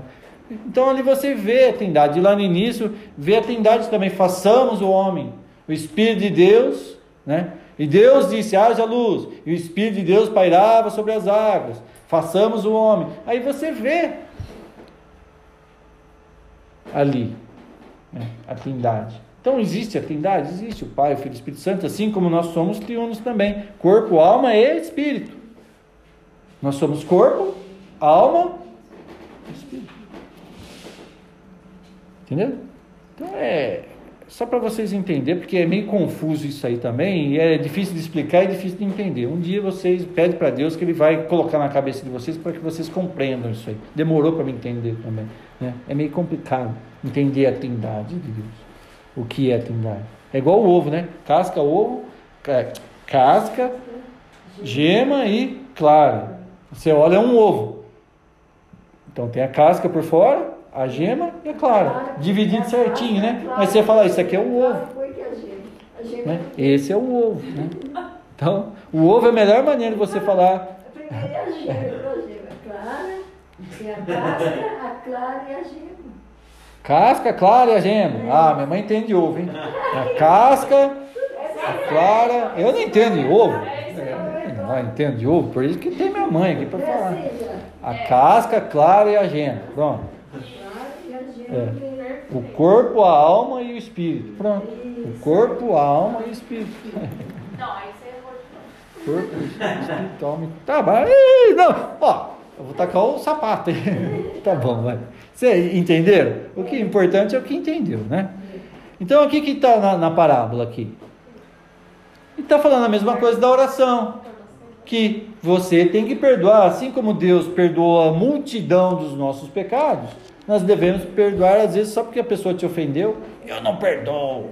Vou te lançar no inferno. Vou fazer uma oração agora que o seu braço vai cair.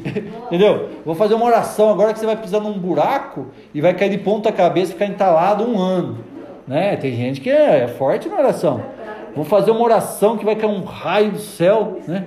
E vai te partir no meio. É, você não viu? Tem apóstolo aí que falando, com- você não vai andar mais, eu te amaldiçoo que você não vai andar nunca mais. Ô, apóstolo. Quem que ele é É, é o.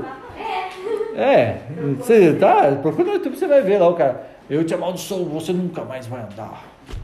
É, é, ó, aposto. Agora não sei de quem, né? Mas tá bom, não tem problema. Aí o que acontece? Perdoa. Tá.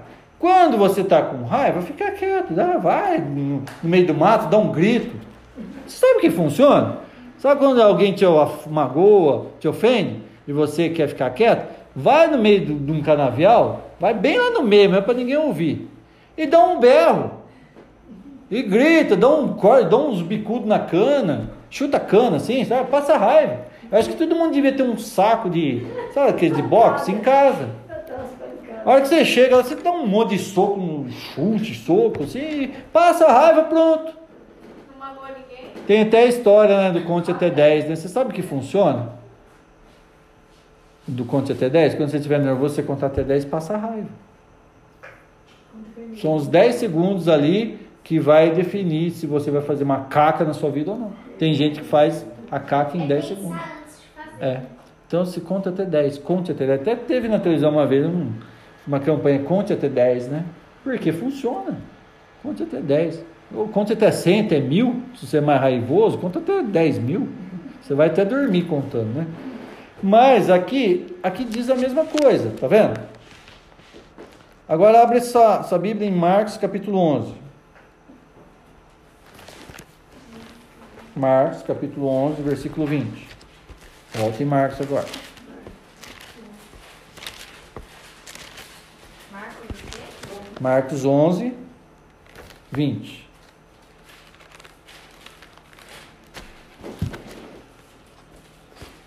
Aqui fala do poder da fé.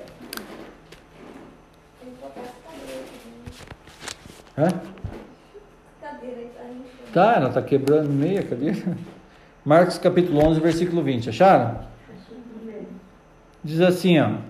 E passando eles pela manhã, viram que a figueira secara desde a raiz, né? Aí tem a história da árvore, da figueira sem fruto, que Jesus falou contra a árvore, a árvore secou no outro dia, né? Aí eles estão passando aqui, ó, passando eles pela manhã, viram que a figueira secara desde a raiz. Então Pedro, lembrando-se, falou: Mestre, eis a figueira que amaldiçoaste, secou. Ao que Jesus lhe disse: Tende fé em Deus. Porque em verdade vos afirmo que se alguém disser a este monte, erga-te e lança-te no mar, e não duvidar no seu coração, mas crer que fará o que diz, assim será com ele. Então ele está falando aqui, ó. Assim como eu falei da figueira e ela secou, se você tiver fé em Deus, se você disser a este monte, sai daqui vai para o mar, ele vai.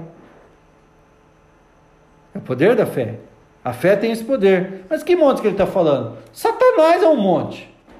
Qual que é o monte? Quem é o monte? Satanás. O entulho, o lixo, né? o atraso de vida.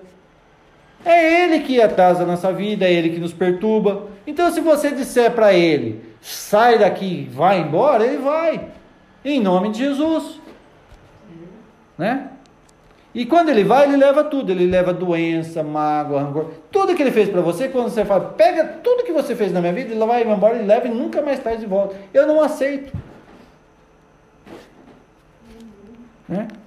Por isso vos digo que tudo quanto em oração pedirdes, credes, que receber, é, crede que recebestes, será assim com vos. Então tudo que você estiver orando e você pedir, você vai receber. Ele está falando alguma coisa que você pedir, você, ele está falando tudo que você pedir, você vai receber. Tudo. Mas lembra da oração lá? Quando orardes, você orar, perdoa quem te ofendeu, para que Deus te perdoe e te abençoe. Então, quando você vai orar, você perdoa, quem é o maior beneficiado? Não é você? Porque quando você perdoa, Deus vai ouvir a sua oração e você vai receber o que pediu. Por que, que Deus não, você pede hora, hora, hora e Deus não responde? Porque você está com raiva de alguém, você não perdoa, você quer o mal de fulano, você está orando por fulano morrer, por fulano não sei o quê. Você está entendendo? Agora, se a gente entender o mistério que o diabo não quer que você entenda, você sabe a luta, né? Quando você vai ter uma revelação, a luta vem. Então o diabo ele não queria que eu pregasse isso aqui. Ele não queria, de forma nenhuma, que eu pregasse isso aqui. Então vem a luta. A luta vem, para você não pregar. Porque ele sabe que se vocês entenderem aqui, quem for ouvir, entender isso aqui, que se você perdoar, Deus vai te ouvir e você vai ser abençoado, não é o outro que vai ser abençoado. A outra pessoa, ele vai ter que se entender ainda com aquilo que ele fez. Ele vai colher o que ele plantou. Mas você vai ser abençoado. O diabo não quer que você seja abençoado. Então, quando você for orar e você perdoar, Deus vai te ouvir e você vai receber o que pediu. Porque você não tem nada de errado na sua vida. Você está em, em paz com Deus. Por isso que a gente ora às vezes e não recebe. Eu estou orando, orando, Deus não está me ouvindo. Fala, não, eu estou te ouvindo. Mas o seu pecado impede que a bênção chegue. Mas qual o pecado? Não fiz nada. Ah, o fulano não, mas não foi eu, foi ele que fez. Então perdoa ele. Porque qual que é o seu pecado? De não perdoar ele. Repito, perdoar não é conviver. Então você fala, eu perdoo fulano Beltano, mas eu não sou obrigado a sentar na mesa e tomar café com ele. Ou comer com ele, ou fazer nada com ele. Porque a pessoa só me magoa, a pessoa só não sei o quê, então eu vou evitar, tipo assim, ele está aqui, eu passo ali. Eu vou evitar, para que, que eu vou de frente? Não está escrito lá desvia do mal e da aparência do mal? Desvia-te, afasta-te do mal e da aparência do mal. Se eu sei que o mal está naquela pessoa e ele não quer compromisso com Deus, eu já preguei para ele, não quer ouvir, ele não quer saber, rejeitou, nega Jesus, não quer saber de Jesus, por que, que eu vou ficar lá? Só para ele ficar me magoando? Eu vou desviar, mas só eu vou orar para ele, Senhor. Eu perdoo ele, cuida dele, abençoa ele, que um dia ele te conheça. Então eu vou passar a orar por ele ou por ela. Entendeu? Porque a gente tem que ter esse coração abençoador. Ou seja, as minhas orações, Senhor, eu oro para que o Senhor cuide dessa pessoa, para que um dia ele te conheça assim como eu te conheci. Aí eu vou estar fazendo a vontade de Deus. Mas isso é muito difícil. Mas quem falou que era fácil? Está vendo como que é difícil? Porque a gente quer que a pessoa morre, é, quer que a pessoa quebre a cara, a gente quer que a pessoa sofra para dizer bem feito. Mas eu sou filho de Deus ou filho do diabo? Porque os filhos do diabo são assim, eles vão no centro espírita, faz macumba para mim morrer. Eu odeio ele, vou, quero que ele morra. Daí ele vai lá e faz uma macumba lá no trabalho para mim morrer. Aí de hora que se eu morrer, ele vai dar risada. Aquela risada de bruxa, né? Porque são bruxos venci. É assim que eles vão fazer. Mas sabe o que eu faço com eles? Tinha gente que fazia macumba para mim e fala, Senhor, eu vou lá pregar, eu ia lá pregar o evangelho ainda. Eu tenho essa cara de pau. O cara fazer macumba para mim e ela ia falar de Jesus para ele. Vim aqui falar de Jesus para você. É. Eu, eu, isso é comigo, tá? Não estou falando para você fazer isso. Isso é dom que eu tenho. Tem medo. Tem medo de capeta, demônio, de diabo. O diabo já apareceu na minha frente. Satanás, nas visões que eu tive, ele veio, me pôs a cara na minha cara. Já contei aqui. Já tive visão até de, de lugares que não quero nem contar aqui, coisas que eu já vi. Demônios, já vi tanto demônio na minha vida que eu estou até com o saco cheio de tanto ver. Não é espírito de pessoa que morreu, não, porque isso aí não existe, tá? Demônio mesmo. Já vi. Ah, não quero ver. Não, nem queira ver. Nem queira. Isso aqui é algumas pessoas. Quem já viu sabe, sabe o que eu estou falando. Quem tem esse dom sabe do que eu estou falando. Quem não tem, procura outro dom. procura. A Bíblia fala para buscar os melhores dons, né? Busca um dom aí mais agradável aí, porque esse aqui é terrível. Né? Porque é, você fala, as pessoas não acreditam. É, tá louco. É, tô louco. Vou tomar gardenal, é me interno no hospício. Mas é um dom que eu tenho, é dom de libertação, de cura, de libertação. Esses dons, assim, é, são coisas incríveis, sobrenaturais, né? Então, é para quem tem, sabe o que eu estou falando. Quem não tem, só que tem. É, então você faz uma oração, a pessoa vai ser curada. Eu tenho que pregar para a pessoa. Eu tenho que anunciar o evangelho para que a pessoa seja liberta daquele demônio que escraviza ela. Por que para a pessoa ser curada? Porque para Deus abençoar aquela pessoa, ela tem que entender que ela tem que se libertar dessa, dessa maldição de não perdoar os outros. Por isso que Paulo pregava e quando ele via a fé nas pessoas, ele orava e as pessoas eram curadas.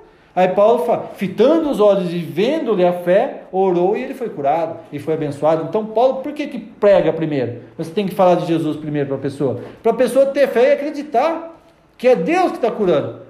Se eu vou lá, prego para uma pessoa que é idólatra, eu, eu oro e ela é curada, depois ela vai glorificar quem? A imagem que ela serve? Ah, foi o João, foi o Pedro, o Joaquim, o José que me curou, porque eu fiz uma promessa para o fulano, aí o santo lá me curou. Ela tem que saber quem foi que curou ele, porque Deus ele não divide a glória dele com ninguém. A pessoa tem que glorificar, saber que foi Jesus que me curou, não foi fulano Beltrano. E não foi o homem que orou para você que te curou, foi Jesus. Jesus me curou. É, mas foi o fulano que orou. Não, ele foi um instrumento na mão de Deus. Aí tem gente que bate no peito, ah, eu? Quando eu oro, as pessoas são curadas. Não, você é um instrumento na mão de Deus para que outros sejam curados. É uma, é, é, é uma bênção ser usado por Deus, mas a glória é para Jesus. Não pode, você pode confundir a coisa. Vocês estão entendendo? É que está falando, ó. Olha que interessante. Você quer ser curado de uma enfermidade? Você quer que Deus responda algo que você está pedindo? Começa a perdoar. A lista é muito grande. Ah, é? Então marca no caderno para não esquecer ninguém. Eu perdoo fulano, perdoo, tá, tá, tá, tá, mesmo que ele não mereça. Perdoa, eu perdoo. Todo dia você vai lançar o perdão, todo dia, até que você sentir paz no coração. Quando você falar da pessoa e não sentir mais raiva da pessoa, você foi curado da mágoa. Aí você vai, a pessoa não me machuca mais. Você está entendendo? Você tem que orar até sentir paz no coração. Ah, eu falo do fulano, antes eu sentia raiva, agora eu sinto pena dele. Eu oro para que Deus abençoe ele. Aí muda o sentimento. Deus é isso. Você está entendendo? Aí Deus ele vai começar a te ouvir. Ele vai começar trabalhar na sua vida. Você vai ver a sua, você vai prosperar. Você vai, sabe, a sua vida vai mudar. Mas você tem que pedir perdão. É, lançar o perdão. Pedir perdão também e lançar o perdão, porque a gente peca também.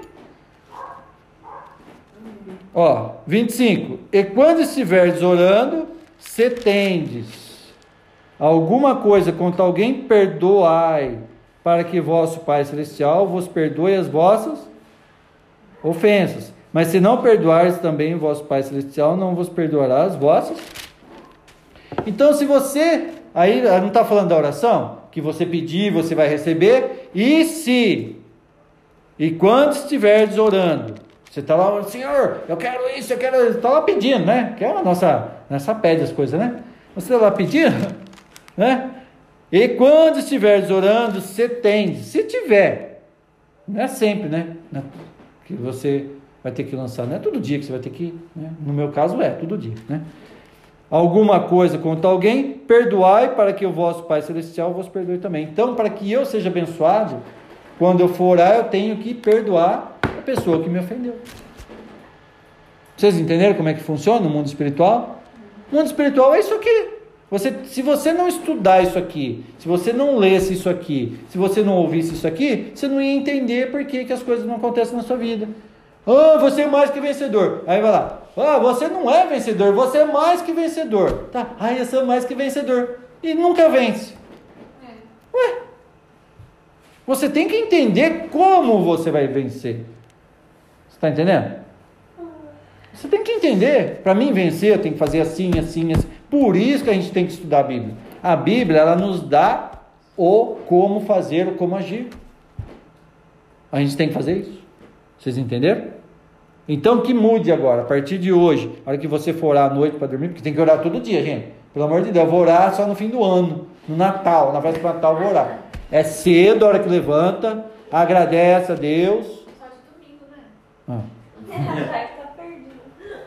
Agradece a Deus. A hora que você for almoçar, agradece a Deus a comida. For jantar, agradece a Deus. Vai dormir, obrigado, Senhor. Agradece. Ora, cria o hábito igual escovar dente. Agora tem gente que não escova o dente, né? Aí ferrou, hein? É o mesmo que escovar o dente, né? Orar é a mesma coisa, é um hábito. O hábito, o cristão ele tem que ter o hábito de orar. E de joelho, tá? Joelho significa reverência. Agora, se você está num restaurante, você não vai ficar de joelho, né? E não vai ficar orando também lá no meu restaurante. Oh Deus de Abraão, de Isaac, de Jacó. Oh, cala a boca aí que eu estou orando. Não. Lugares públicos, você ora em pensamento. Você fica ali em paz, ali um minutinho, desliga da, daquele muvuco. É, e você faz assim, ó, Senhor, obrigado. Porque também tem um muvuco lá, né? Você vai numa lanchonete, você faz assim, ó, você põe a mão aqui no prato assim, Senhor, muito obrigado por esta comida, abençoa tudo que está nessa mesa, em nome de Jesus, amém. Pronto. Santifica a comida, tá? Você pode orar em pensamento em lugar público. Agora, você está na sua casa, com a família, faz uma oração com a família. Sempre faça isso, agradeça a Deus. Nunca vai te faltar o que comer. Porque você está agradecendo que Deus te deu a comida, porque foi Ele que me deu a comida. Não fui eu que ganhei. Ah, eu trabalhei, eu comprei. Não, Deus me deu condição para trabalhar, o sustento, e o pão do- daquele dia Ele me deu. O pão nosso de cada dia nos dá hoje. Então hoje tem esse prato de comida porque Deus me deu. Não foi você que, que conseguiu, Deus que te deu. Entenderam? Agradece. Quem que acertou o pum? O gato? O cachorro? Charlie. Charlie, pelo amor de Deus, Charlie. Charlie do céu. Foi aí. Para quem está ouvindo e não conhece, Charlie é o cachorro, tá? Porque às vezes a pessoa vai ouvir aqui, quem que é o Charlie? Charlie é o cachorro. Tem um cachorro aqui que chama Charlie, tá? É o Charlie Chongo. Amém? Amém? Eu acho que é só isso. Deixa eu ver se eu marquei mais alguma coisa que eu falei hoje. Não, só isso aqui. Amém? Então vamos orar. Tá. Eu podia orar agora com vocês, para que vocês perdoassem, mas eu quero que você faça isso. Porque tem que ser uma coisa particular e íntima, né? Ou seja, você tem que orar, você tem que perdoar, você tem. Aí a gente precisava ter um tempo, ir lá, fazer isso aí, pessoa por pessoa, né? Para que houvesse libertação. Porque tem pessoas que não conseguem lançar o perdão. Tem pessoas que não conseguem ali perdoar. "Ah, ele merece. Não, eu não vou perdoar, não. Eu quero que ele morra. Você tem que se libertar disso. Porque aí quem está com, com- com- com o cavalo encruzilhado em você é você. É um espírito que entrou em você e não quer te deixar perdoar, não. Tá? Então eu vou fazer uma oração aqui, você crê na oração. E se você lembrar de alguém que te magoou, fala, Senhor, eu perdoo ele em nome de Jesus e fala o nome da pessoa em pensamento, não quero nem saber. Eu já tenho a minha lista já, tá? Então você faz a sua lista aí, tá? Inclusive, se vocês não sabem, na Bíblia fala que é até bom que tá, ó, as pessoas vão ouvir isso aqui. Para você ofertar dentro da igreja, tá? Se vo, quando você for ofertar na igreja se lembrar que alguém tem alguma coisa contra você você tem alguma coisa contra ele, vai lá e conserta com seu irmão e traga a oferta no altar para que o Senhor aceite a tua oferta. Deus não, não aceita nem oferta dentro da igreja se você não perdoar ninguém. A pessoa tem raiva de todo mundo e vai dar oferta. Ah, eu vou ser abençoado nessa área agora porque eu dei o dízimo. Se você dá dízimo e oferta dentro da igreja, mas não perdoa ninguém, você só está dando. o dinheiro? Porque Deus não está aceitando. Lembra da oferta de Abel e de Caim? As pessoas confundem. Por que, que Deus aceitou a oferta de Abel e de Caim não? Porque do, do Caim, Caim tinha inveja do irmão dele. Caim era malvado, tinha raiva. Né? A Bíblia fala que Caim era do maligno. Ele era malvado. Abel não, Abel tinha um coração puro. Deu o melhor que ele tinha, ele separou a melhor ovelha, a pura, sem mancha, já, simbolizando Jesus. Eu concordo com isso. Ele já escolheu o cordeiro, que simbolizava Jesus, sem, é puro, sem mancha. Tudo tem simbolismo, tá? Nada é, é por acaso. Mas Abel não. Além deles catar de qualquer jeito, de qualquer jeito, ele tinha inveja do irmão, ele tinha raiva. Então fez tudo errado, Caim, né? E foi lá e matou ainda o irmão dele. Então a oferta, não adianta a pessoa que rouba, que mente, que adultera, ir lá dar dízimo dentro da igreja. Está adiantando o quê? Oh, eu sou dizimista fiel. Mentiroso, sem vergonha, ladrão. E, ah, mas eu dou o dízimo. Grande coisa. Tá, Deus não está nem recebendo, Deus não está recebendo a sua oferta. Agora, quando você faz tudo direitinho, aí é que eu explico. Eu não sou contra dízimo e oferta, tá? Nunca fui. Ninguém pode me acusar disso, não. Quando eu falo, as pessoas têm que compreender o que eu estou falando. O que eu quero ensinar é o seguinte: se você fizer tudo da maneira correta, tudo certinho, primeiro eu quero te ensinar a adorar a Deus primeiro.